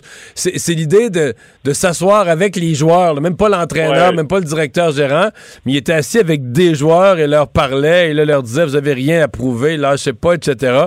C'est plus ça qui m'a qui m'a amusé. Est-ce que les joueurs c'est euh, sont, sont impressionnés ou est-ce que les joueurs euh, ils trouvent ça prestigieux? De rencontrer le président de la République? Oui, bien sûr, bien sûr. Ah oui? Après, euh, encore une fois, il arrive, il sert le, enfin, il, donne le point à tout le monde. Il va d'une petite phrase, puis ça va, euh, la forme, euh, bravo pour ta saison, puis après ils vont déjeuner ensemble. Mais c'est vrai qu'il y a toujours eu cette proximité entre le pouvoir et, et, et l'équipe de France en tant que telle. Je me souviens qu'en en, en 2010, lorsque la Coupe du Monde était en Afrique du Sud, euh, la, ministre déléguée au sport à l'époque qui s'appelait Ramayad, elle était en Afrique du Sud avec l'équipe de France pendant un bout de temps. Euh, donc c'est vrai que c'est important à ce point-là. Mais je te dirais de manière générale, pas seulement la France, et, je te dirais que la proximité, euh, parfois ça s'entremêle, c'est même plus que de la proximité. Il se passe quelque chose, un incident diplomatique presque géopolitique lié à l'euro. Mario, je vais te le faire très rapidement, mais tu vas voir, ça va t'intéresser. L'Ukraine a, a dévoilé euh, lors des derniers jours son maillot pour l'euro, son uniforme. Et on, on voit sur ce, sur ce maillot, en surimpression, euh, une- grosso modo, les frontières de l'Ukraine, euh, la forme du pays. Sauf que cette forme du pays, elle inclut La Crimée. Oh là là. qui a été qui a été annexée par la Russie en 2018, ainsi que, que les régions de Donetsk et Luhansk, qui ont été con- qui sont contrôlées par des séparatistes pro-russes. Et là, branle-bas de combat. La Russie, évidemment, qui porte réclamation, qui va dire à, à l'UEFA, qui est euh, euh, l'organisation bah, qui organise, qui chapeaute finalement tout ça, que le, sport doit pas servir à, des motifs politiques comme ça. Là, l'UEFA effectivement contraint l'Ukraine à ne pas, euh, arborer ce maillot-là, sachant que dans le col également, il y a aussi l'inscription qui dit euh, gloire à l'Ukraine, gl- gloire aux héros, euh, qui est- c'est des, des, des paroles qui sont tirées d'un chant patriotique devenu un cri de ralliement euh, lorsqu'il y a eu le, le soulèvement là du, euh, du président euh, Yanukovych qui était soutenu par Moscou. Bref, il y a toutes sortes de choses qui se passent comme ça, et puis le sport. Et qui sont très politiques. Ouais. Exactement. Euh, je vais poser la question platement, mais est-ce qu'ils sont bons, les Bleus? Pour cette Ah, année? oui, ils sont bons. Ah oui? Ben, ils sont bons, mais ils font, il y en a beaucoup qui, qui sont, qui sont bons. Euh, très sincèrement, puis c'est, facile de le dire à chaque fois, mais c'est très difficile de se compromettre parce que quand tu as 5, 6, 7 nations qui peuvent prétendre soulever le trophée, puis c'est vraiment pas euh, de la pudeur que de dire ça, c'est très très ouvert. On a coutume de dire que l'euro, donc c'est le nom de cette compétition, c'est plus dur à gagner qu'une Coupe du Monde. Parce que, et là le prenez pas mal, mais dans une Coupe du Monde, il y a beaucoup de très petites nations euh, qui servent un petit peu de faire valoir dans les phases de groupe. Euh, Bon, il y a toujours un, un parcours Cendrillon ou deux, mais ce sont des exceptions. Que là, c'est vraiment très très condensé au euh, en termes de qualité et de niveau. T'as qu'à prendre les quatre derniers champions du monde. Les quatre dernières coupes du monde appartiennent à des nations européennes. France, mais- Allemagne, Espagne. Mais là, j'ai lu, j'ai lu un peu sur le, ouais, j'ai lu un peu sur l'euro là. Euh, L'Italie dit, euh, on revient là, on revient dans le coup. La France est sûre de gagner. Euh, au Royaume-Uni, on est très positif. L'Allemagne, on pense gagner. Le Portugal euh, voit ses chances excellentes. Euh, ça fait bien du monde là qui, qui sont très optimistes. Mais d'abord, tu nous dis, ils sont pas fous. Là, ils ont tous raison de- d'un certain optimisme. Je te dirais qu'il y en a, regarde, à mes yeux, il y a trois nations qui se dégagent. C'est euh, l'Angleterre, qui, euh, qui est sur une gros, grande pente ascendante et qui a cet avantage de jouer presque toute la compétition à domicile. Parce que Mario, euh, ça je te l'ai pas dit, mais cette édition de l'Euro, elle visait à la base à célébrer les 60 ans de la compétition et ils se sont dit à l'époque ce serait une idée superbe, riche d'organiser cette compétition à travers toute l'Europe. Donc là, ça se dispute à travers 11 villes d'Europe. Sauf qu'on n'avait pas prévu la pandémie, la Covid et compagnie, ce qui fait que euh, ce qui était une très bonne idée à, à- à l'époque devient la pire idée du monde actuellement. Mais bon, on fait avec. L'Angleterre euh, euh, accueillera trois matchs du groupe et aussi les demi-finales, la finale. Je trouve qu'ils ont un avantage concurrentiel. La Belgique a aussi une superbe équipe et la France qui est championne du monde. Ces trois-là se dégagent, mais pas loin derrière. Donc la Belgique, tu mets la Belgique devant, mettons l'Allemagne et le Portugal. Pardon? Tu mets la Belgique devant l'Allemagne et le Portugal comme puissance. Ouais, bah l'Allemagne oui, mais euh, Portugal pas loin. Ils ont une très bonne équipe, mais ils n'arrivent pas à les faire jouer ensemble jusqu'ici. Mais on sait jamais. C'est enfin une compétition. Il y a le Portugal est très très très proche. La Belgique a quand même terminé troisième de la dernière Coupe du Monde. N'oublie pas, c'est un tout petit pays, 11 millions d'habitants, mais qui produit 4 ou 5 des tout meilleurs joueurs de la planète. C'est extraordinaire. OK. Euh, ça va être relevé comme, comme compétition? Est-ce qu'on s'attend Est-ce que c'est un moment euh, privilégié euh, pour avoir euh, l'euro? C'est une, euh, une année ordinaire? Non, c'est vraiment, euh, c'est bah, surtout qu'on l'a attendu, Mario. Là. Enfin, je veux Oui. dire, ça a été, Oui, ça. ça a été reporté d'un an et, et- et encore heureux que ça a été reporté. Ça aurait été terrible comme message envoyé au monde de tenir cette compétition l'an dernier. Mais là, on l'a attendu. Là, c'est très relevé. On en parle depuis tantôt. Je suis, je sais pas te dire laquelle de ces cinq ou six nations va, va gagner. Euh, je trouve que elle est, vraiment super intéressante cette compétition, particulièrement. C'est plus relevé que la Coupe du Monde, j'en suis convaincu, plus dur à gagner. Et ça commence d'entrée de jeu, ça, ça, ça, ça te le prouve. D'entrée de jeu, il y a une phase de groupe euh, où il va falloir s'extirper, où tu as la France, l'Allemagne, le Portugal qui se retrouvent dans le même groupe. Et c'est pas sûr que tout le monde va réussir à passer. Il y a la Hongrie qui va effectivement aussi être dans ce groupe-là. J'ai envie de te dire pauvre Hongrie, mais euh, on ne sait jamais. Mais c'est- très très très très dur de jouer cet euro-là, mais ça nous procure, surtout à nous, quand on la regarde, beaucoup d'émotions, parce qu'on a des chocs d'entrée de jeu. On va se régaler dès demain, où l'Italie... Oui, parce que ça commence demain, là. hein? Ça commence demain euh, au Stade olympique de Rome, Italie-Turquie, Italie qui a manqué la dernière Coupe du Monde, la Turquie qui est annoncée comme la surprise ou une des équipes surprises de cette euh, de cet Euro, ça va être euh, ça va être intéressant. Ben, on va surveiller ça. Et c'est présenté à TVA Sport. Oui, TVA Sport, les 51 matchs en direct à chaque fois. Et à la fin de la journée, il y a une, une émission qu'on vous présentera qui, euh, qui montrera les meilleurs moments de la journée si jamais vous n'avez pas pu euh, regarder parce que vous travaillez. Puis c'est bien normal. Donc vous aurez l'occasion de vous rattraper avec ce, ce magazine-là. Puis euh, ben, les Bleus euh, ont une force que les autres. Est-ce que les autres, est-ce qu'il y a d'autres chefs de gouvernement ou chefs d'État qui ont rencontré euh, les membres de leur équipe ou c'est seulement les, les joueurs français qui partent avec ce privilège-là? C'est une bonne question, ça. Je, j'aurais tendance à dire, à mon avis, en Italie, euh, en Italie, oui. En Ah, on l'a fait aussi. euh, je, je pense que oui, mais je suis pas sûr. Mais en ce moment, ils sont tous un petit peu occupés à gérer les protocoles et compagnie, tu sais, c'est, pas évident. Vincent, merci beaucoup. Bon euro. Merci à tout le monde également. La Banque Q est reconnue pour faire valoir vos avoirs sans vous les prendre. Mais quand vous pensez à votre premier compte bancaire, tu sais, dans le temps à l'école, là, vous faisiez vos dépôts avec vos scènes dans la petite enveloppe. là. Hmm, C'était bien beau. Mais avec le temps, ce vieux compte-là vous a coûté des milliers de dollars en frais, puis vous ne faites pas une scène d'intérêt.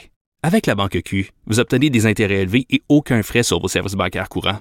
Autrement dit, ça fait pas mal plus de scènes dans votre enveloppe, ça. Banque Q. Faites valoir vos avoirs. Visitez banqueq.ca pour en savoir plus.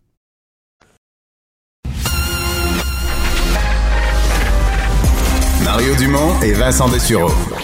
Des propos crédibles, avec des fois un brin de sarcasme. Ben, quand les nouvelles sont moins crédibles. Mario Dumont et Vincent Dessureau. Cube Radio. Si j'avais les ailes d'un ange, je partirais pour Québec. j'avais des lumières sur mon bail, je partirais pour Québec.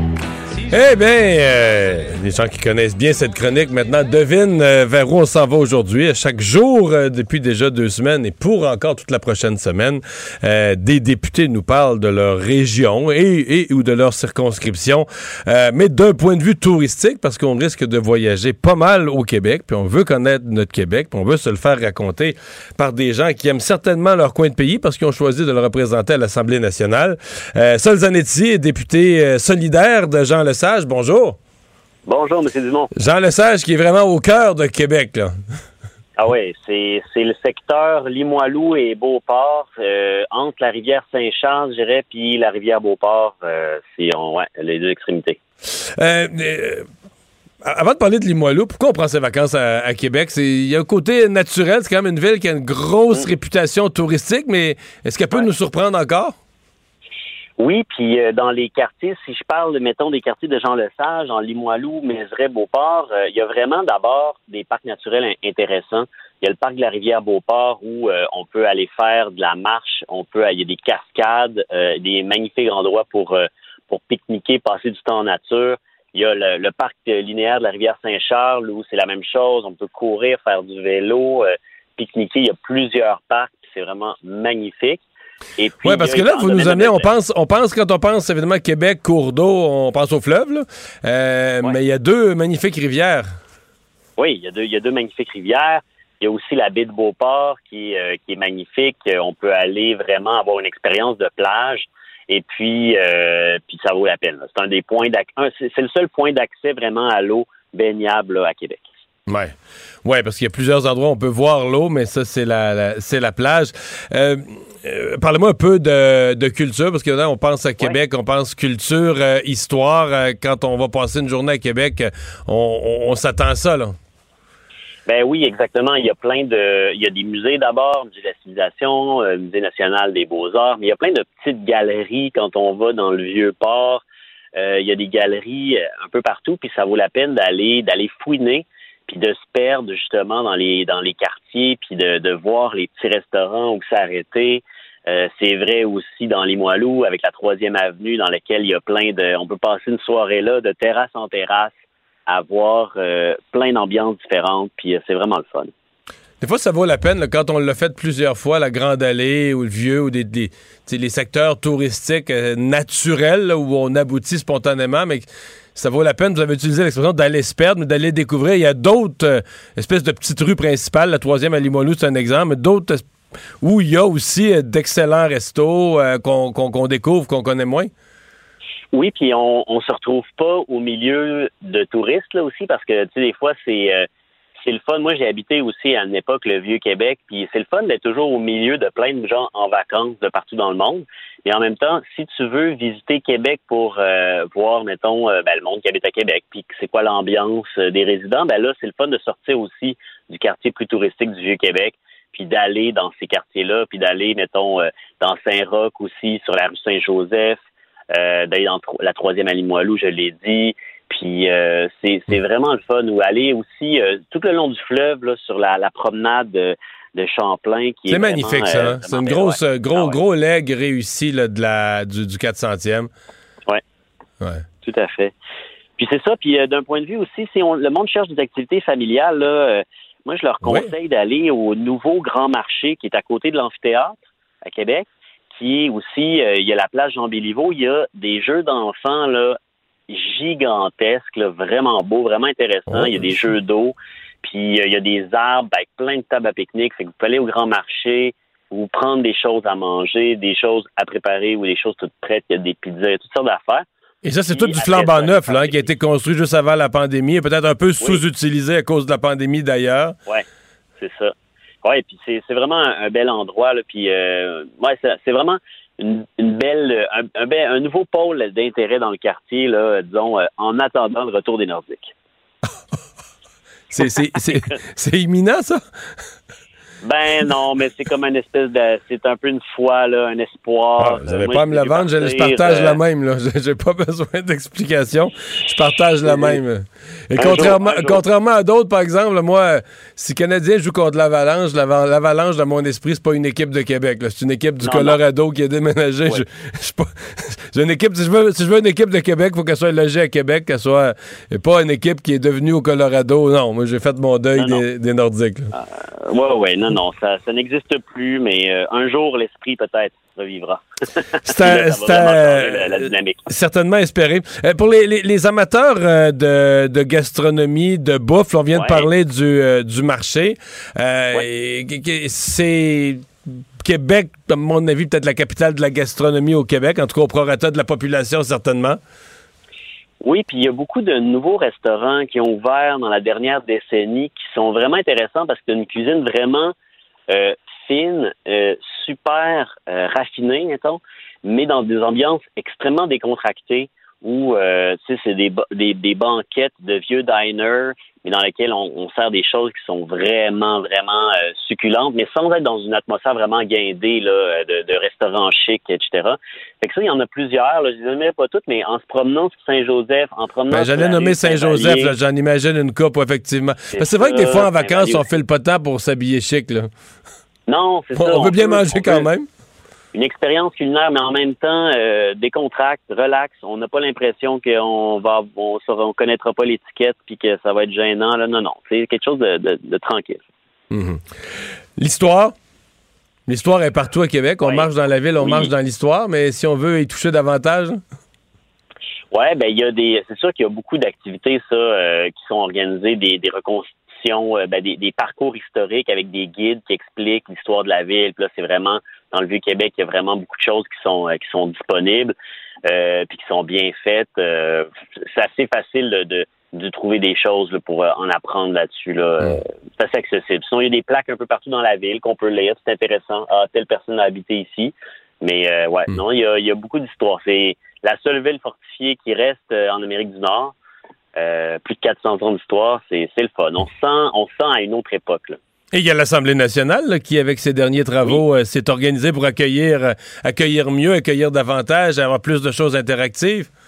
Oui, exactement. C'est le nouveau pavillon est vraiment fabuleux. Je ne sais pas si euh, quand est-ce qu'il va être réouvert à nouveau, à nouveau pour des, des, euh, des visites. Espérons que ça soit que cet été ça soit le cas. Mais Parce ça que vaut pour l'instant, ça a été fermé pour la pandémie, ça. Hein? Euh, c'est ce que je pense. L'accès oui, touristique, oui. Je sais Ouais, pas ouais. si ça a été rouvert encore. Je pense pas. Mais euh, c'est facile de s'informer. Puis ce qui est intéressant, c'est qu'il y a un, un gros effort pédagogique qui a été fait pour expliquer comment ça fonctionne, cette institution-là politique, à tout le monde. Puis ça, c'est vraiment important parce que faut qu'on sache comment ça fonctionne la démocratie quand on veut s'en servir. Et ça, dans le plus vieux Parlement des Amériques, faut-il le rappeler? Ouais. Ben ouais. Solzanetti, merci beaucoup d'avoir été là. Bon été.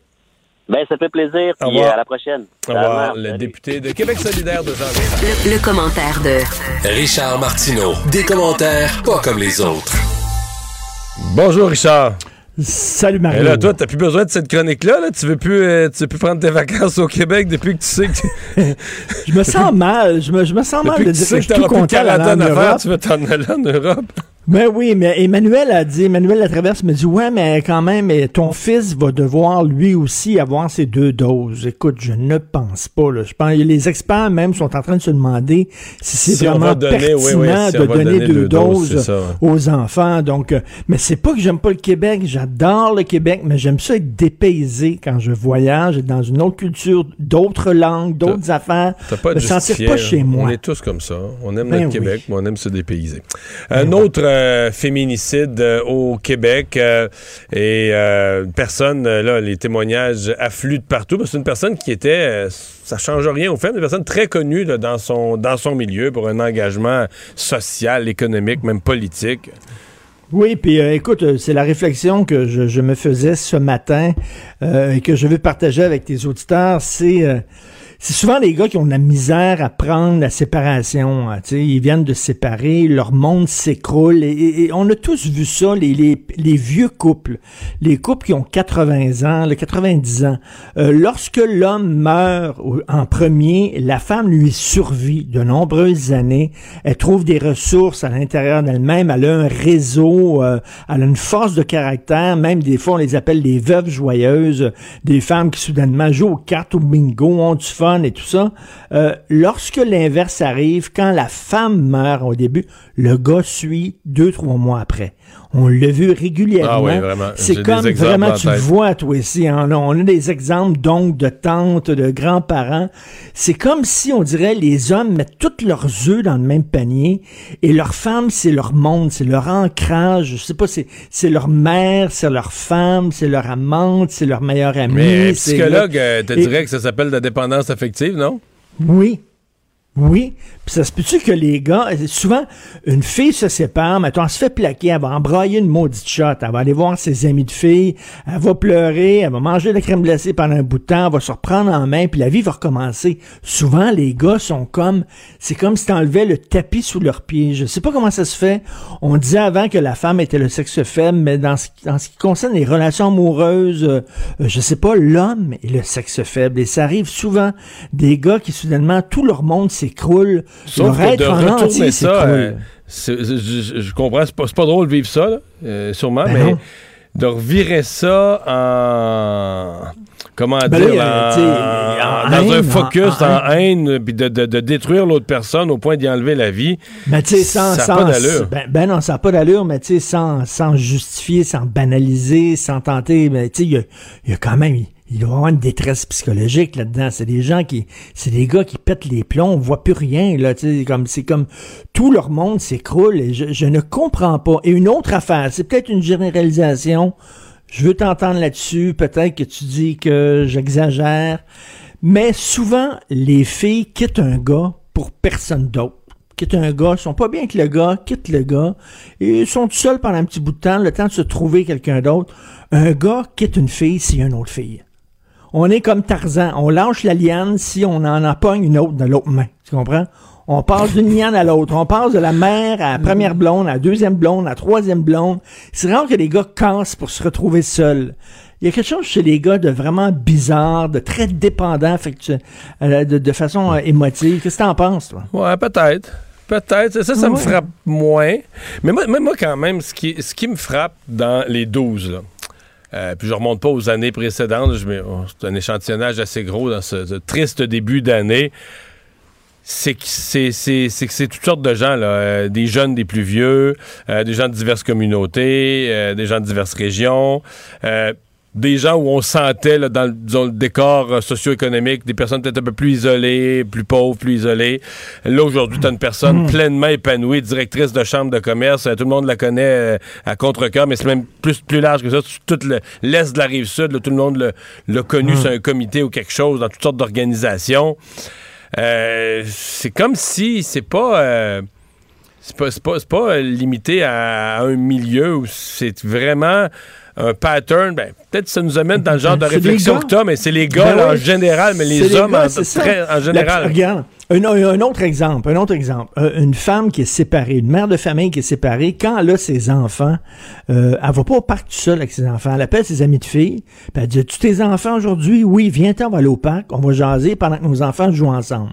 Moi, j'ai été un père séparé, j'avais deux filles, et quand j'avais mes filles, c'était mon, mon moment de garde, J'allais au parc avec mes filles, puis j'étais tout seul. Mes filles jouaient au parc, puis je jouais avec elles, mais j'étais tout seul. Alors que j'aurais pu, j'avais des chums séparés qui avaient des enfants aussi. J'aurais pu l'appeler, hey, euh, Mario. mais- mais je euh, pense que, en Mario, général, t'as des les- enfants ces temps-ci, ben, en fin de semaine, ben, viens on va aller au parc, puis on, on va faire des activités ensemble.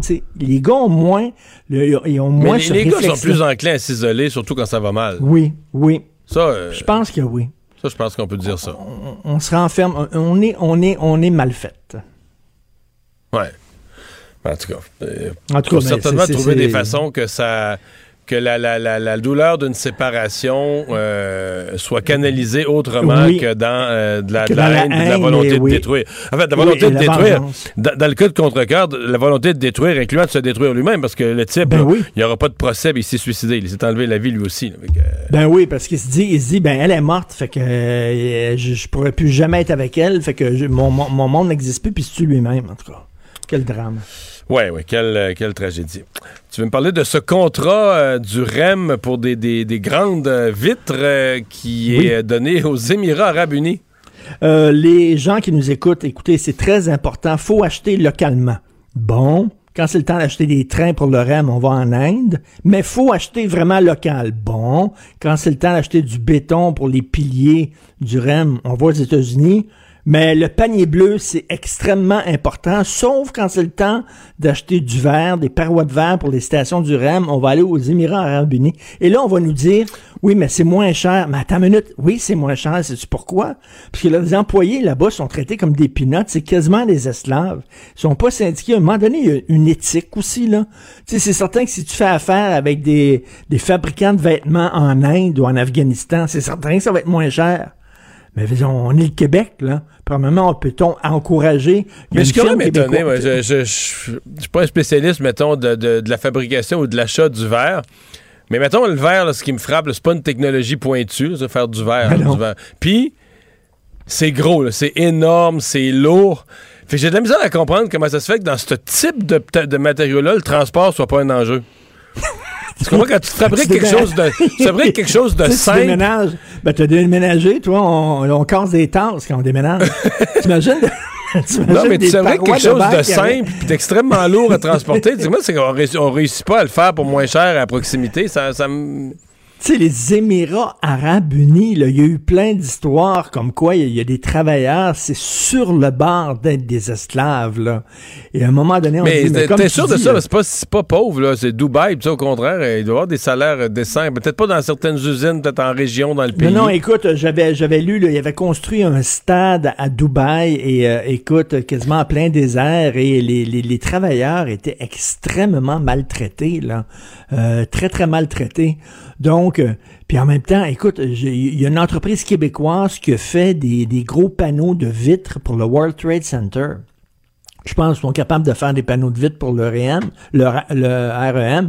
Mais tu sais, l'Inde, les États-Unis et les Émirats arabes unis, mais quand tu vas acheter tes légumes, t'es mieux d'acheter ça au Québec. Ou une paire de bas. Très drôle. Une paire de bas, oui. Un bas du- non, mais c'est vrai, t'as, pas tort. Pour acheter des affaires à 3 piastres, on encourage le Ah consommateur. Oui. Euh, la proposition d'un républicain pour contrer les changements climatiques. Génial. Il y, a des, il y a des génies dans le Parti républicain. Alors, Louis Gohmert, c'est un gars du Congrès, un congressman euh, républicain. Et euh, mardi, c'était, il siégeait au comité des ressources naturelles et il s'est adressé à la responsable des services forestiers. Et il a dit, écoutez, j'ai une idée pour euh, lutter contre les changements climatiques. Peut-être que la Terre est trop près du Soleil. Il faudrait changer son orbite. Eh. Et il dit, est-ce qu'il y a un moyen, il a demandé à la, à la fille du service des, des, des forêts, j'ai aucune idée, même si ça pouvait se faire, là, en quoi le service des forêts pourrait faire ça, mais en tout cas, il dit, pouvez-vous euh, euh, regarder ça, si c'est possible de changer l'orbite terrestre autour du Soleil pour peut-être s'éloigner un peu, et là, et là, la fille le regarde, elle dit, ah, c'est, c'est, c'est une idée, là, on va, on va étudier ça, là, tu sais, là, elle a l'air complètement flabbergastée. Mais je sais pas gars- si t'as vu plus, euh, plus tôt dans la semaine en Ohio, il y avait des audiences sur la, la campagne de vaccination, tout ça. Il y a une médecin, la, la femme, en tout cas, ce qu'on nous dit, c'est qu'elle est vraiment médecin généraliste, une omnipraticienne, avec qui s'est présentée complotiste à côté, complotiste au coton, et qui a expliqué bien sérieusement, en plein comité parlementaire, là, était un lutrin, et là, elle explique, euh, bon, tu sais, que dans le vaccin, ils ont mis des métaux magnétisés, et que les gens qui sont vaccinés sont magnétisés. Et là, le, plus drôle, c'est que sa preuve scientifique, elle dit, on en voit plein sur Internet, la preuve est faite, vous allez en trouver plein sur YouTube, des gens qui se collent sur eux une cuillère, une fourchette, un couteau, ils se la collent dans le front, puis ça tient. Mais là, elle dit ça dans un comité parlementaire. Là, tu dis, il y a deux affaires. Un, tu dis comment un médecin peut croire vraiment que dans un vaccin, il y a du métal magnétisé. Mais deuxièmement, c'est, tu dis, OK, c'est ça ta règle de preuve. Le monde sur YouTube, qu'est-ce qu'il dit qu'il n'y avait pas du miel? Tu sais, comment, comment tu crois n'importe quelle connerie qui se fait? sur- Tout est Mais sur c'est un YouTube. médecin. là, tu comprends? C'est un médecin. C'est épeurant. Ouais, fait que, euh, voilà. c'est épeurant. Fait que c'est. J'ai regardé ça. Oh ouais, non, puis elle, elle finit, elle finit sur la 5G, là. Elle finit que, compte tenu que les gens sont magnétisés, là, ça sert de base à dire qu'ils vont. euh, Puis là, ce qui est drôle, c'est que derrière elle, t'as comme un. C'est dans le Parlement, mais t'as un peu de public, là. Puis là, les faces. T'as un mélange de faces qui disent, ben, voyons, je suis au cirque. Puis d'autres Ben, qui ont l'air vraiment d'accord, là. Des gens qui ont vu les mêmes affaires qu'elle, puis qui approuvent en voulant dire, bon, enfin, quelqu'un qui le dit, là. Ben, tu, ben, tu te souviens de, de- de- de Trump quand il disait il suffit de boire du Lysol, puis la femme, t'avais la femme à côté là, qui était de, la santé publique aux qui calait, qui calait dans son fauteuil, qui fondait dans son fauteuil. Donc, écoute, pour les changements climatiques, on n'a rien qu'à faire péter 4-5 bombes nucléaires quelque part, puis ça va changer l'orbite terrestre, puis après ça, ça va être bien correct. Faut pas que tu te fous, par exemple. Si tu changes trop l'orbite terrestre. Ben, tu- on, on- on va, on va rentrer en collision avec une autre planète. Ouais, c'est ça.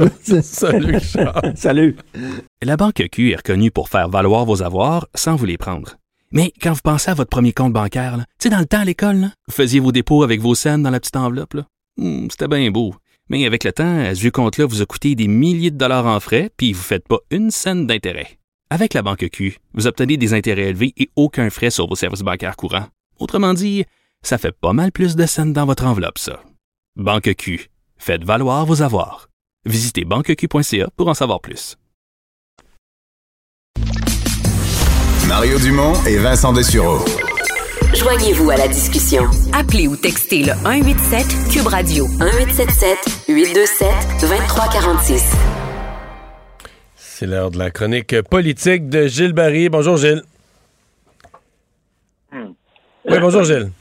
Oui, tu m'entends? Oui, oui, oui. Alors, tu veux revenir sur euh, les propos euh, qui ont émergé, ben, d'abord au Canada anglais, parmi des observateurs, des journalistes, sur le lien entre les attentats de London et soi-disant la loi 21 au Québec. Puis ensuite, ben, l'entrée en scène de M. Trudeau dans, dans tout ça. Ouais. Ben, je veux, je veux peut-être te citer parce qu'hier, en t'écoutant LCN à 7h30, en buvant mon café, euh, tu disais euh, pas tout leur pas à mettre dans le blender sur la question de London. Je trouvais ça bien drôle. Je voulais commencer avec ça parce qu'on a mélangé à peu près tout. Alors, c'est un attentat, Mario, malheureux, douloureux pour les gens qui, les familles, les amis des victimes. C'est un attentat injuste. Première chose, Mario, la déclaration du premier ministre. Le premier ministre, là, c'est pas euh, le maire d'une petite municipalité, quoique j'ai beaucoup de respect pour les maires de petites municipalités.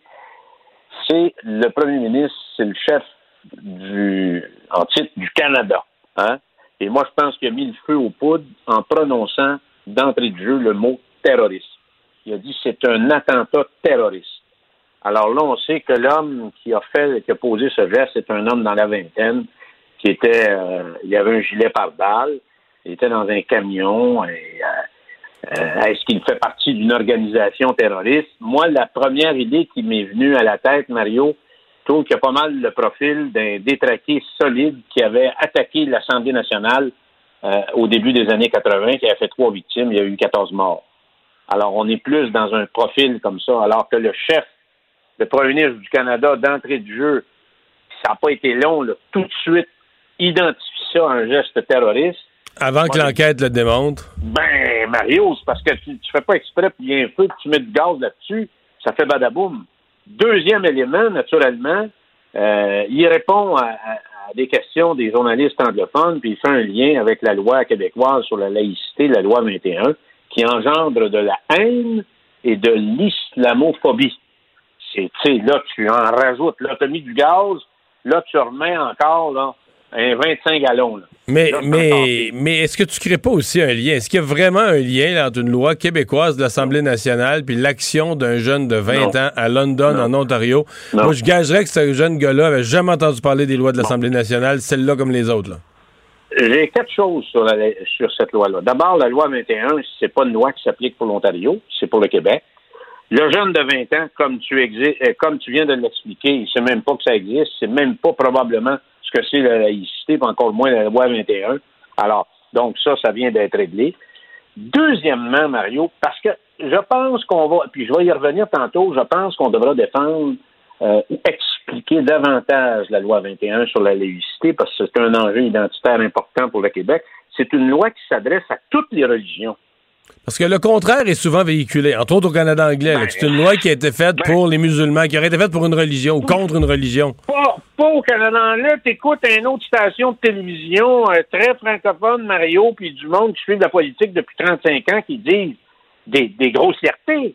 Alors, on met toujours l'accent sur le fait que c'est une loi discriminatoire parce qu'elle vise seulement une religion. C'est faux. pas vrai. Elle, elle vise euh, les catholiques puis les chrétiens du Québec euh, pour qui euh, cette religion-là a été pour longtemps puis pour d'autres encore aujourd'hui est une religion très importante chez nous. Donc, Puis elle vise les Sikhs, puis elle vise les Juifs, puis elle vise...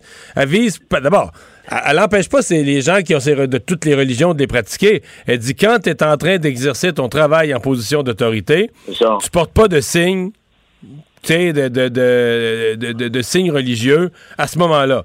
Euh, le dimanche, tu vas à messe. Le samedi, tu vas à ta tu cérémonie. là, tu fais ce que tu veux, là. Alors, la loi 21 a veut consacrer le caractère laïque de l'État et sa totale indépendance face aux institutions ecclésiastiques, Mario. C'est la seule façon de garantir la primauté de l'intérêt commun sur les intérêts particuliers. L'autre élément, c'est que l'État laïque n'est pas l'ennemi de la religion. Il faut comprendre ça.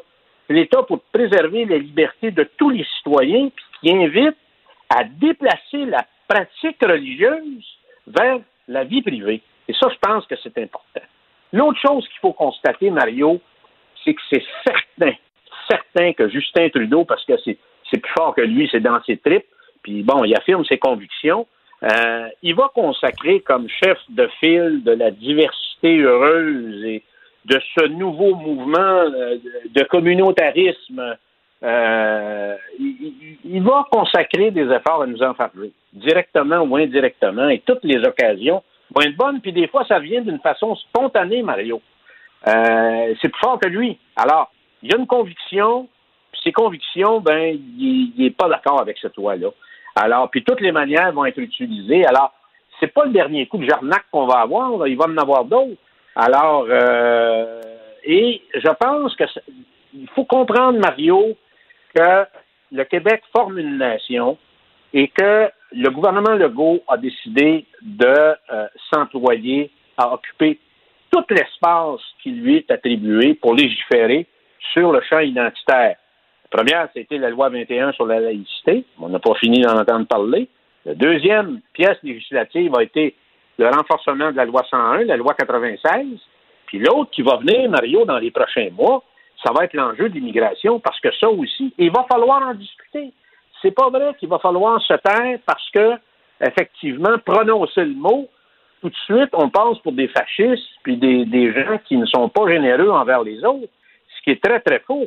Alors, ça fait partie de la personnalité nationale. Ces trois éléments-là, ces trois enjeux-là, font partie de la personnalité nationale euh, du Québec. Ça définit ce que nous sommes et euh, ça définit notre mode de vie puis nos valeurs.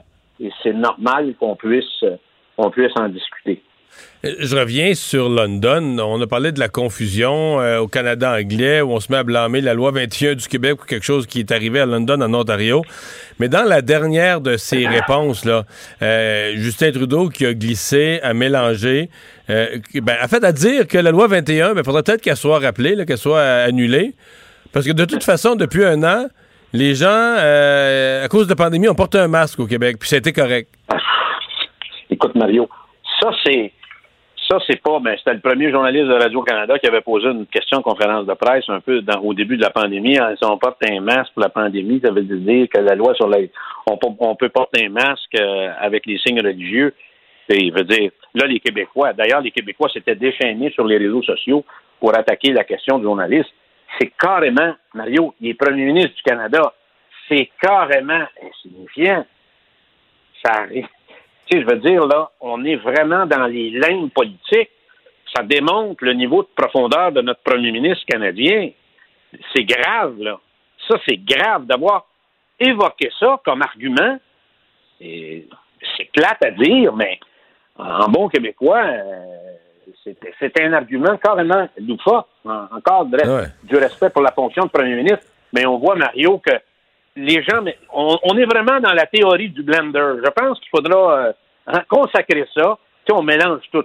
Le match de la pandémie. euh, Non, je sais euh, pas. Un événement survenu, un, un- un jeune anglophone, un jeune anglophone commet un acte euh, à- dans le fin fond de l'Ontario à London. Puis là, ça serait de la faute des Québécois. Puis finalement, tant qu'à parler de la faute des Québécois, ben là, le masque chirurgical, devrait, le masque de, de procédure qu'on a porté pour la pandémie, devrait revoir nos lois sur la laïcité. Hey, tu dis là, on commence à être, euh, on commence à être écartillé, pas à peu près intellectuellement, à faire des liens, euh, des liens barbares. là.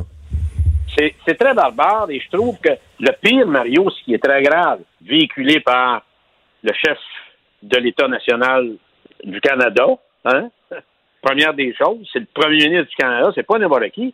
Mais l'autre chose, Mario, dans les médias d'information, y compris dans d'autres médias d'information au Québec, on véhicule ça, que c'est une loi qui s'adresse, qui est destinée strictement auprès de la communauté musulmane, ce qui n'est pas le cas. Elle vise toutes les religions, Mario. Il va falloir le répéter, le répéter, le répéter. Puis le dernier élément, dernier élément, Mario, qui démontre que notre premier ministre une mauvaise compréhension de cette loi-là, ça pourrait y faire un- un- une bonne lecture pour l'été, lire la loi québécoise sur la laïcité, la loi 21, qui a été votée majoritairement à l'Assemblée nationale pour faire la différence entre un masque de pandémie et le port de signes religieux dans des euh, dans des quelqu'un qui a une responsabilité euh, à l'intérieur de l'État québécois. Je pense qu'il y a une différence à faire entre un et l'autre. Mario, je voulais juste terminer sur une affaire, parce que comme tu sais, les gens le savent, je suis engagé depuis longtemps auprès de la cause des alcooliques toxicomanes et la question des féminicides, on va en parler la semaine prochaine.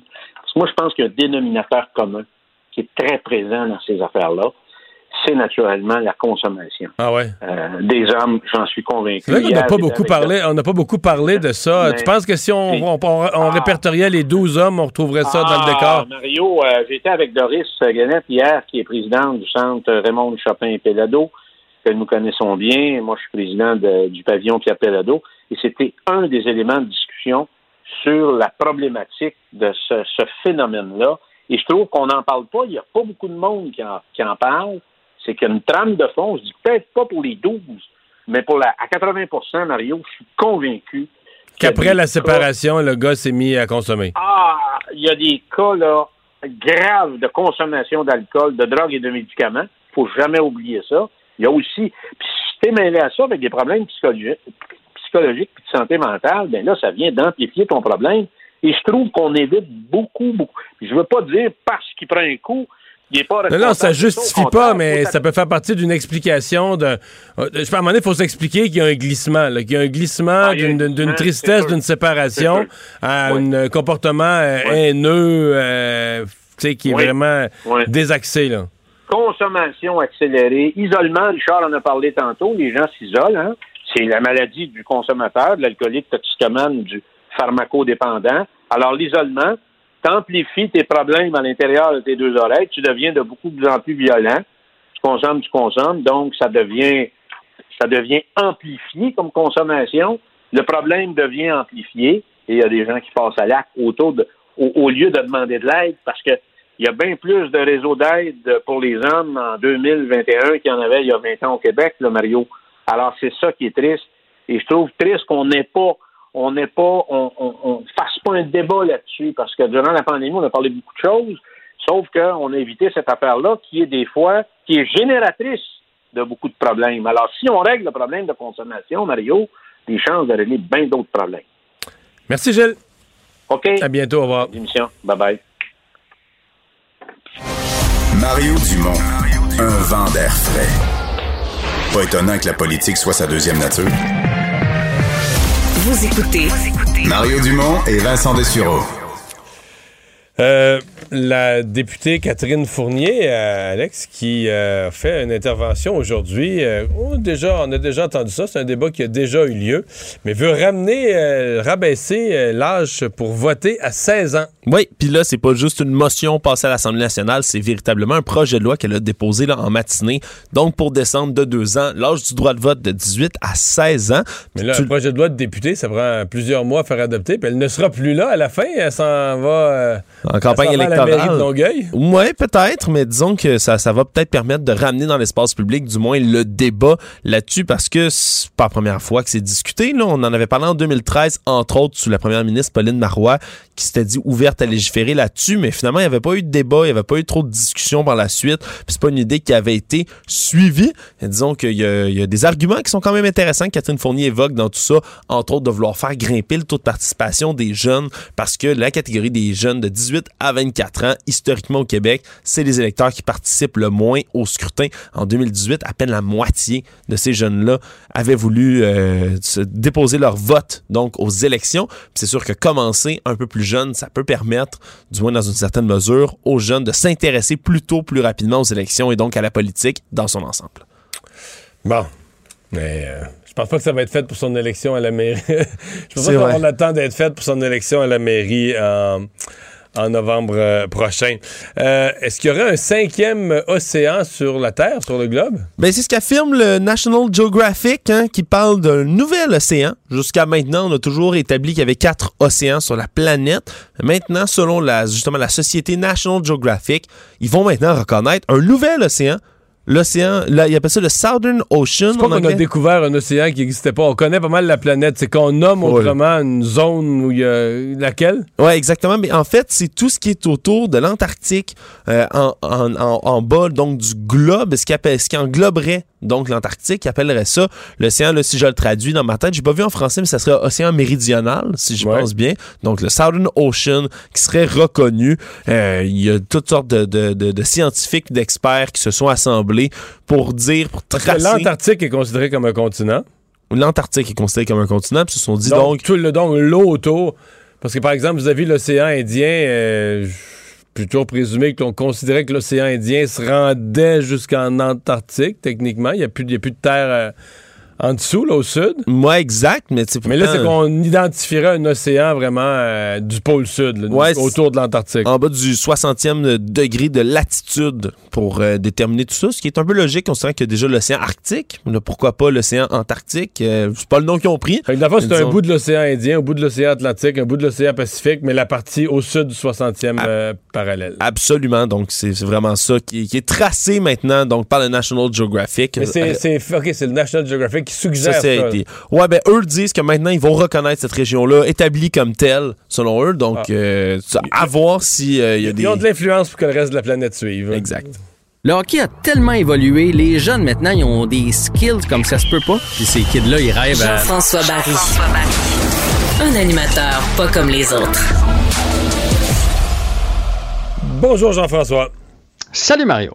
Alors ça commence à se, se préciser quand même là, dans la, la Ligue nationale de hockey euh, qui est-ce qui va faire partie des, euh, des séries finales. On connaît déjà deux, euh, en fait trois des quatre équipes qui sont dans le corridor. là.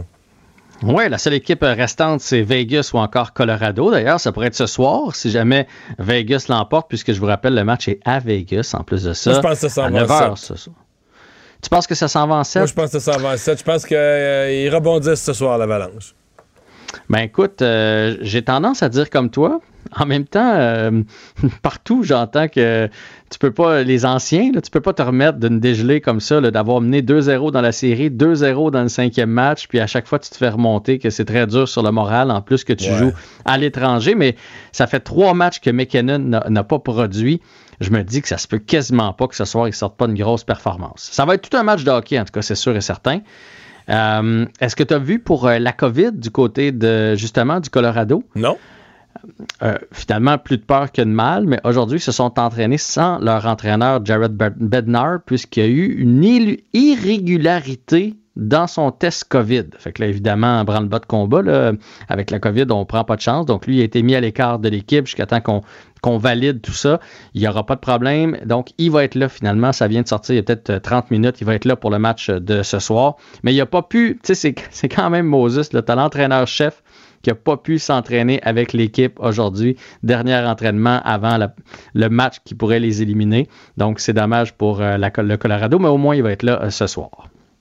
Et donc, de l'autre côté, euh, ben, Tampa Bay, c'était déjà fait. Puis hier, euh, les Islanders ont éliminé les, les. Donc, euh, on va peut-être avoir un portrait complet ce soir. Mais parlons du Canadien. Retour sur la glace aujourd'hui pour l'entraînement. Oui, parce qu'on sait, là, ils ont eu deux, jours de, repos. On en a profité d'ailleurs pour euh, vacciner les joueurs. Les joueurs qui ont tous, ben, en fait, tous ceux qui voulaient. On n'a pas rentré dans les détails euh, de ce côté-là. On a demandé à Dominique Duchamp, puis il a n'y a pas eu vraiment de, conflit interne dans le vestiaire. La, grande majorité l'ont fait. Fait que là, euh, ils sont pas rentrés dans les détails, mais là, les, joueurs ont eu leur deuxième dose. Donc, le Canadien de retour à l'entraînement, c'était le même alignement que lors du dernier match euh, du Canadien. C'est pas vraiment une surprise. On va se dire les vraies affaires. On s'attendait pas à ce que Jeff Petrie soit à son poste, ni Jake Evans. Jake Evans qui continue de faire, lui, du hors-glace. Et dans le cas de Jeff Petrie, comme c'est à une main, évidemment, lui, là, on, va lui donner le plus de temps possible. C'est pas le temps d'aller recevoir des passes tout ça. on va essayer de réparer son doigt au maximum. Euh, moi, ce que j'anticipe, si jamais ça se termine ce soir, on peut pas commencer ça samedi. Euh, lorsque le Canadien a, éliminé Toronto, après ça, on a eu seulement une journée de congé puis on a joué contre Winnipeg. Mais là, ça implique quand même du voyagement. Imagine le Canadien apprend ce soir qu'on joue contre Vegas.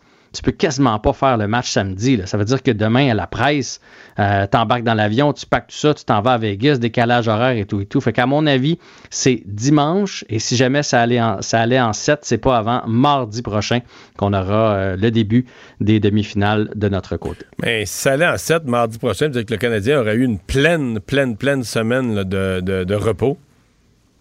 Ben, moi, c'est beaucoup. Honnêtement, ça me fait Trop? peur parce que le Canadien était tellement sur une belle lancée. Ouais, je là. je, sais. sais que. Si on en, si on- là, il y a juste le cas de Jeff Petrie parce que ça lui permet de se reposer là, puis de guérir sa blessure, puis on sait à quel point il va être important dans la prochaine ronde. Là. Fait que pour lui, c'est une bonne chose. Plus on donne le temps à, à sa main, un doigt là, en, en une semaine, ça fait quand même des progrès assez rapides. Reste que pour le momentum de, de, de l'équipe, les joueurs, la, la bulle dans laquelle on était, moi je trouve ça long. Une, une semaine complète, là, même ça va faire huit jours, je trouve ça, je trouve ça énorme. Mais regarde, le- la plupart des entraîneurs s'entraînent- s'entendent pour dire que plus tu as de repos en série, mieux c'est. Qu'est-ce que c'est que cette critique contre le Lightning? Ouais, je voulais jaser de ça avec toi parce que moi, je suis assez d'accord. Même si j'adore le Lightning de Tampa Bay, j'aime beaucoup Julien Brisebois. Je trouve qu'il fait un, travail colossal. Euh, C'est le DG, on le sait, du Lightning de Tampa Bay. Reste qu'aujourd'hui, Dougie Hamilton des Hurricanes de la Caroline a fait son point de presse. Ils sont allés vider leur, casier et, ils ont rencontré euh, les médias. Puis, il a dit on a été battus par une très, très bonne équipe. Ce sont les champions. Ils ont un gardien extraordinaire. Ils ont de très, très bons joueurs. Mais on va se le dire, c'est une équipe qui n'a pas respecté les règles. C'est une équipe, ils nous ont battus avec 18 millions de trop sur leur masse salariale. C'est vrai Et ou pas? la Ligue nationale. Ben oui, c'est vrai. Parce que autres, quand ils ont terminé la saison, ils ont terminé sans Stemkos et sans Kucherov. Donc, ces deux-là n'étaient pas sur la liste. Donc, c'est correct. Puis en Parce qu'ils étaient plus- blessés? Ouais, exactement, mais, mais c'est là où il y a comme une zone grise. Kucherov a manqué toute l'année. Fais-moi pas à croire qu'il était pas prêt à 2-3 games avant le début de la saison, av- avant la fin de la saison, puis qu'il était prêt le, le match 1 des séries. Tu comprends? C'est clair qu'ils ont fait gaga. T'es encore si mal. tu, encore fait, mal. si tu avais fait jouer le dernier match de la saison, là, il aurait fallu que tu fasses une place sur la masse salariale. Oui, donc tu devais envoyer quelqu'un au balotage. Tu comprends? C'est comme si à Montréal, là, tu sais, Kerry, mettons, il y a eu sa, il a eu sa commotion. Si c'était arrivé à, à la date limite des transactions, puis que Bergevin fait, bon, ben, Gabin, ce qu'on va faire, on va aller chercher euh, Crosby, parce que Crosby a 10 millions. On ajoute Crosby dans l'équipe, mais on s'entend que Kerry a des symptômes de commotion jusqu'au match numéro 1 des séries. Il n'y a personne qui peut Puis là, en série, il n'y a plus de masse salariale. là. Tu peux ramener Non, tes joueurs match- blessés. C'est ça. Puis là, euh, Carey fait Eh ben, Colin, je suis correct pour le match numéro 1. Et là, tu te retrouves avec Carey puis avec Crosby dans ton équipe. C'est sûr que ça fait en sorte que c'est inégal. Dans le fond, là, ils, ils sont à 98 millions présentement sur leur masse salariale, alors qu'ils dépassent de 17 parce que la masse est à 81. Fait qu'ils vont devoir faire quelque chose pour. pour parce que là, Mais sinon, ils ça jouent va être les trop facile séries à avec contourner. 17 millions de plus que la normale sur leur masse salariale. Exactement. Bon, C'est en fait plein une ça, parce qu'ils de- devaient finir l'année à 81 millions, comme toutes les autres équipes. Mais étant donné que Stemkos et Kucherov sont revenus au match 1 des séries, ben là, ils bossent. Là. Ouais, non, je comprends. Ouais, je, je comprends Doug Hamilton. Euh, Trois-Rivières euh, qui a son équipe maintenant dans la East Coast League.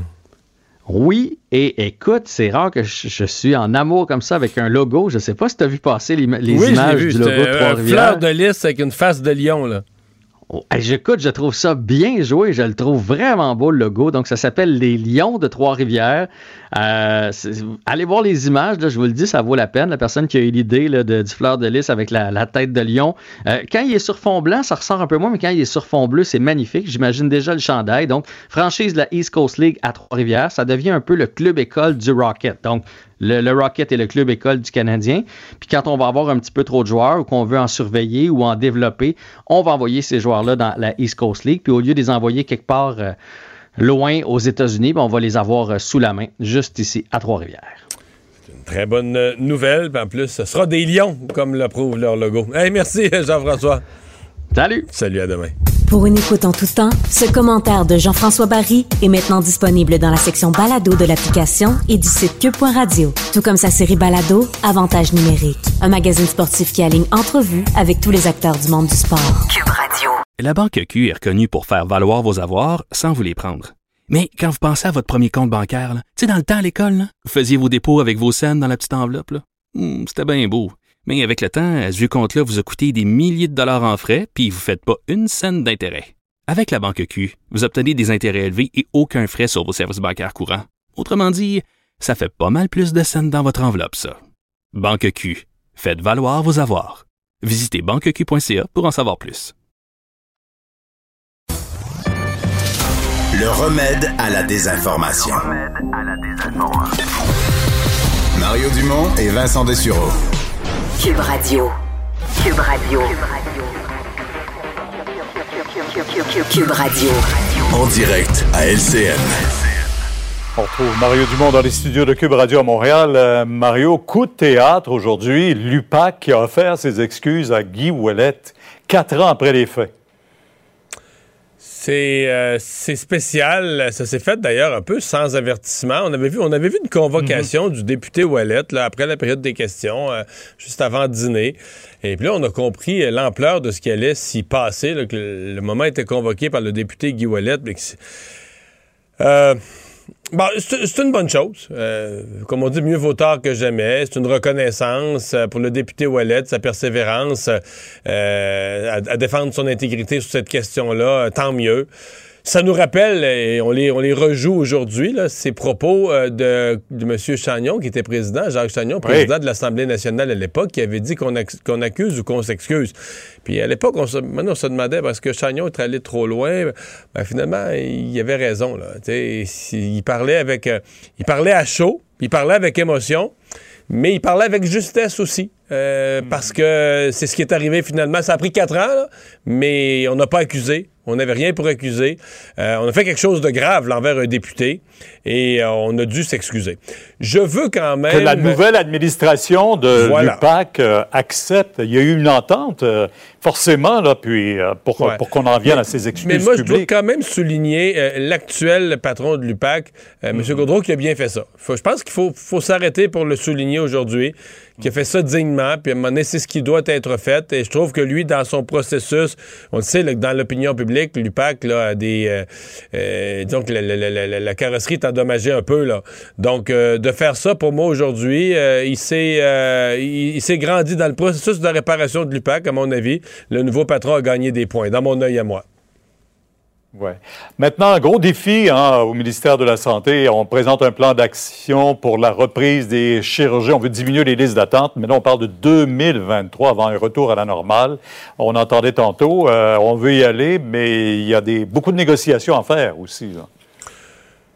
Oui, euh, ça nous rappelle que notre système de santé, euh, bon, il a tenu le coup. Aujourd'hui, on l'a souligné durant la pandémie, mais qu'il est euh, fragile, pas si performant que ça, euh, toujours un peu à la limite. On, on nous a aussi rappelé aujourd'hui que quand il n'y avait pas de pandémie, il y avait au-dessus de 100 000 personnes là, qui attendaient hors délai. Bon, peut-être pas 115 euh, 000, des périodes ouais. aussi longues, mais c'est ça, exactement. Donc, c'est pas.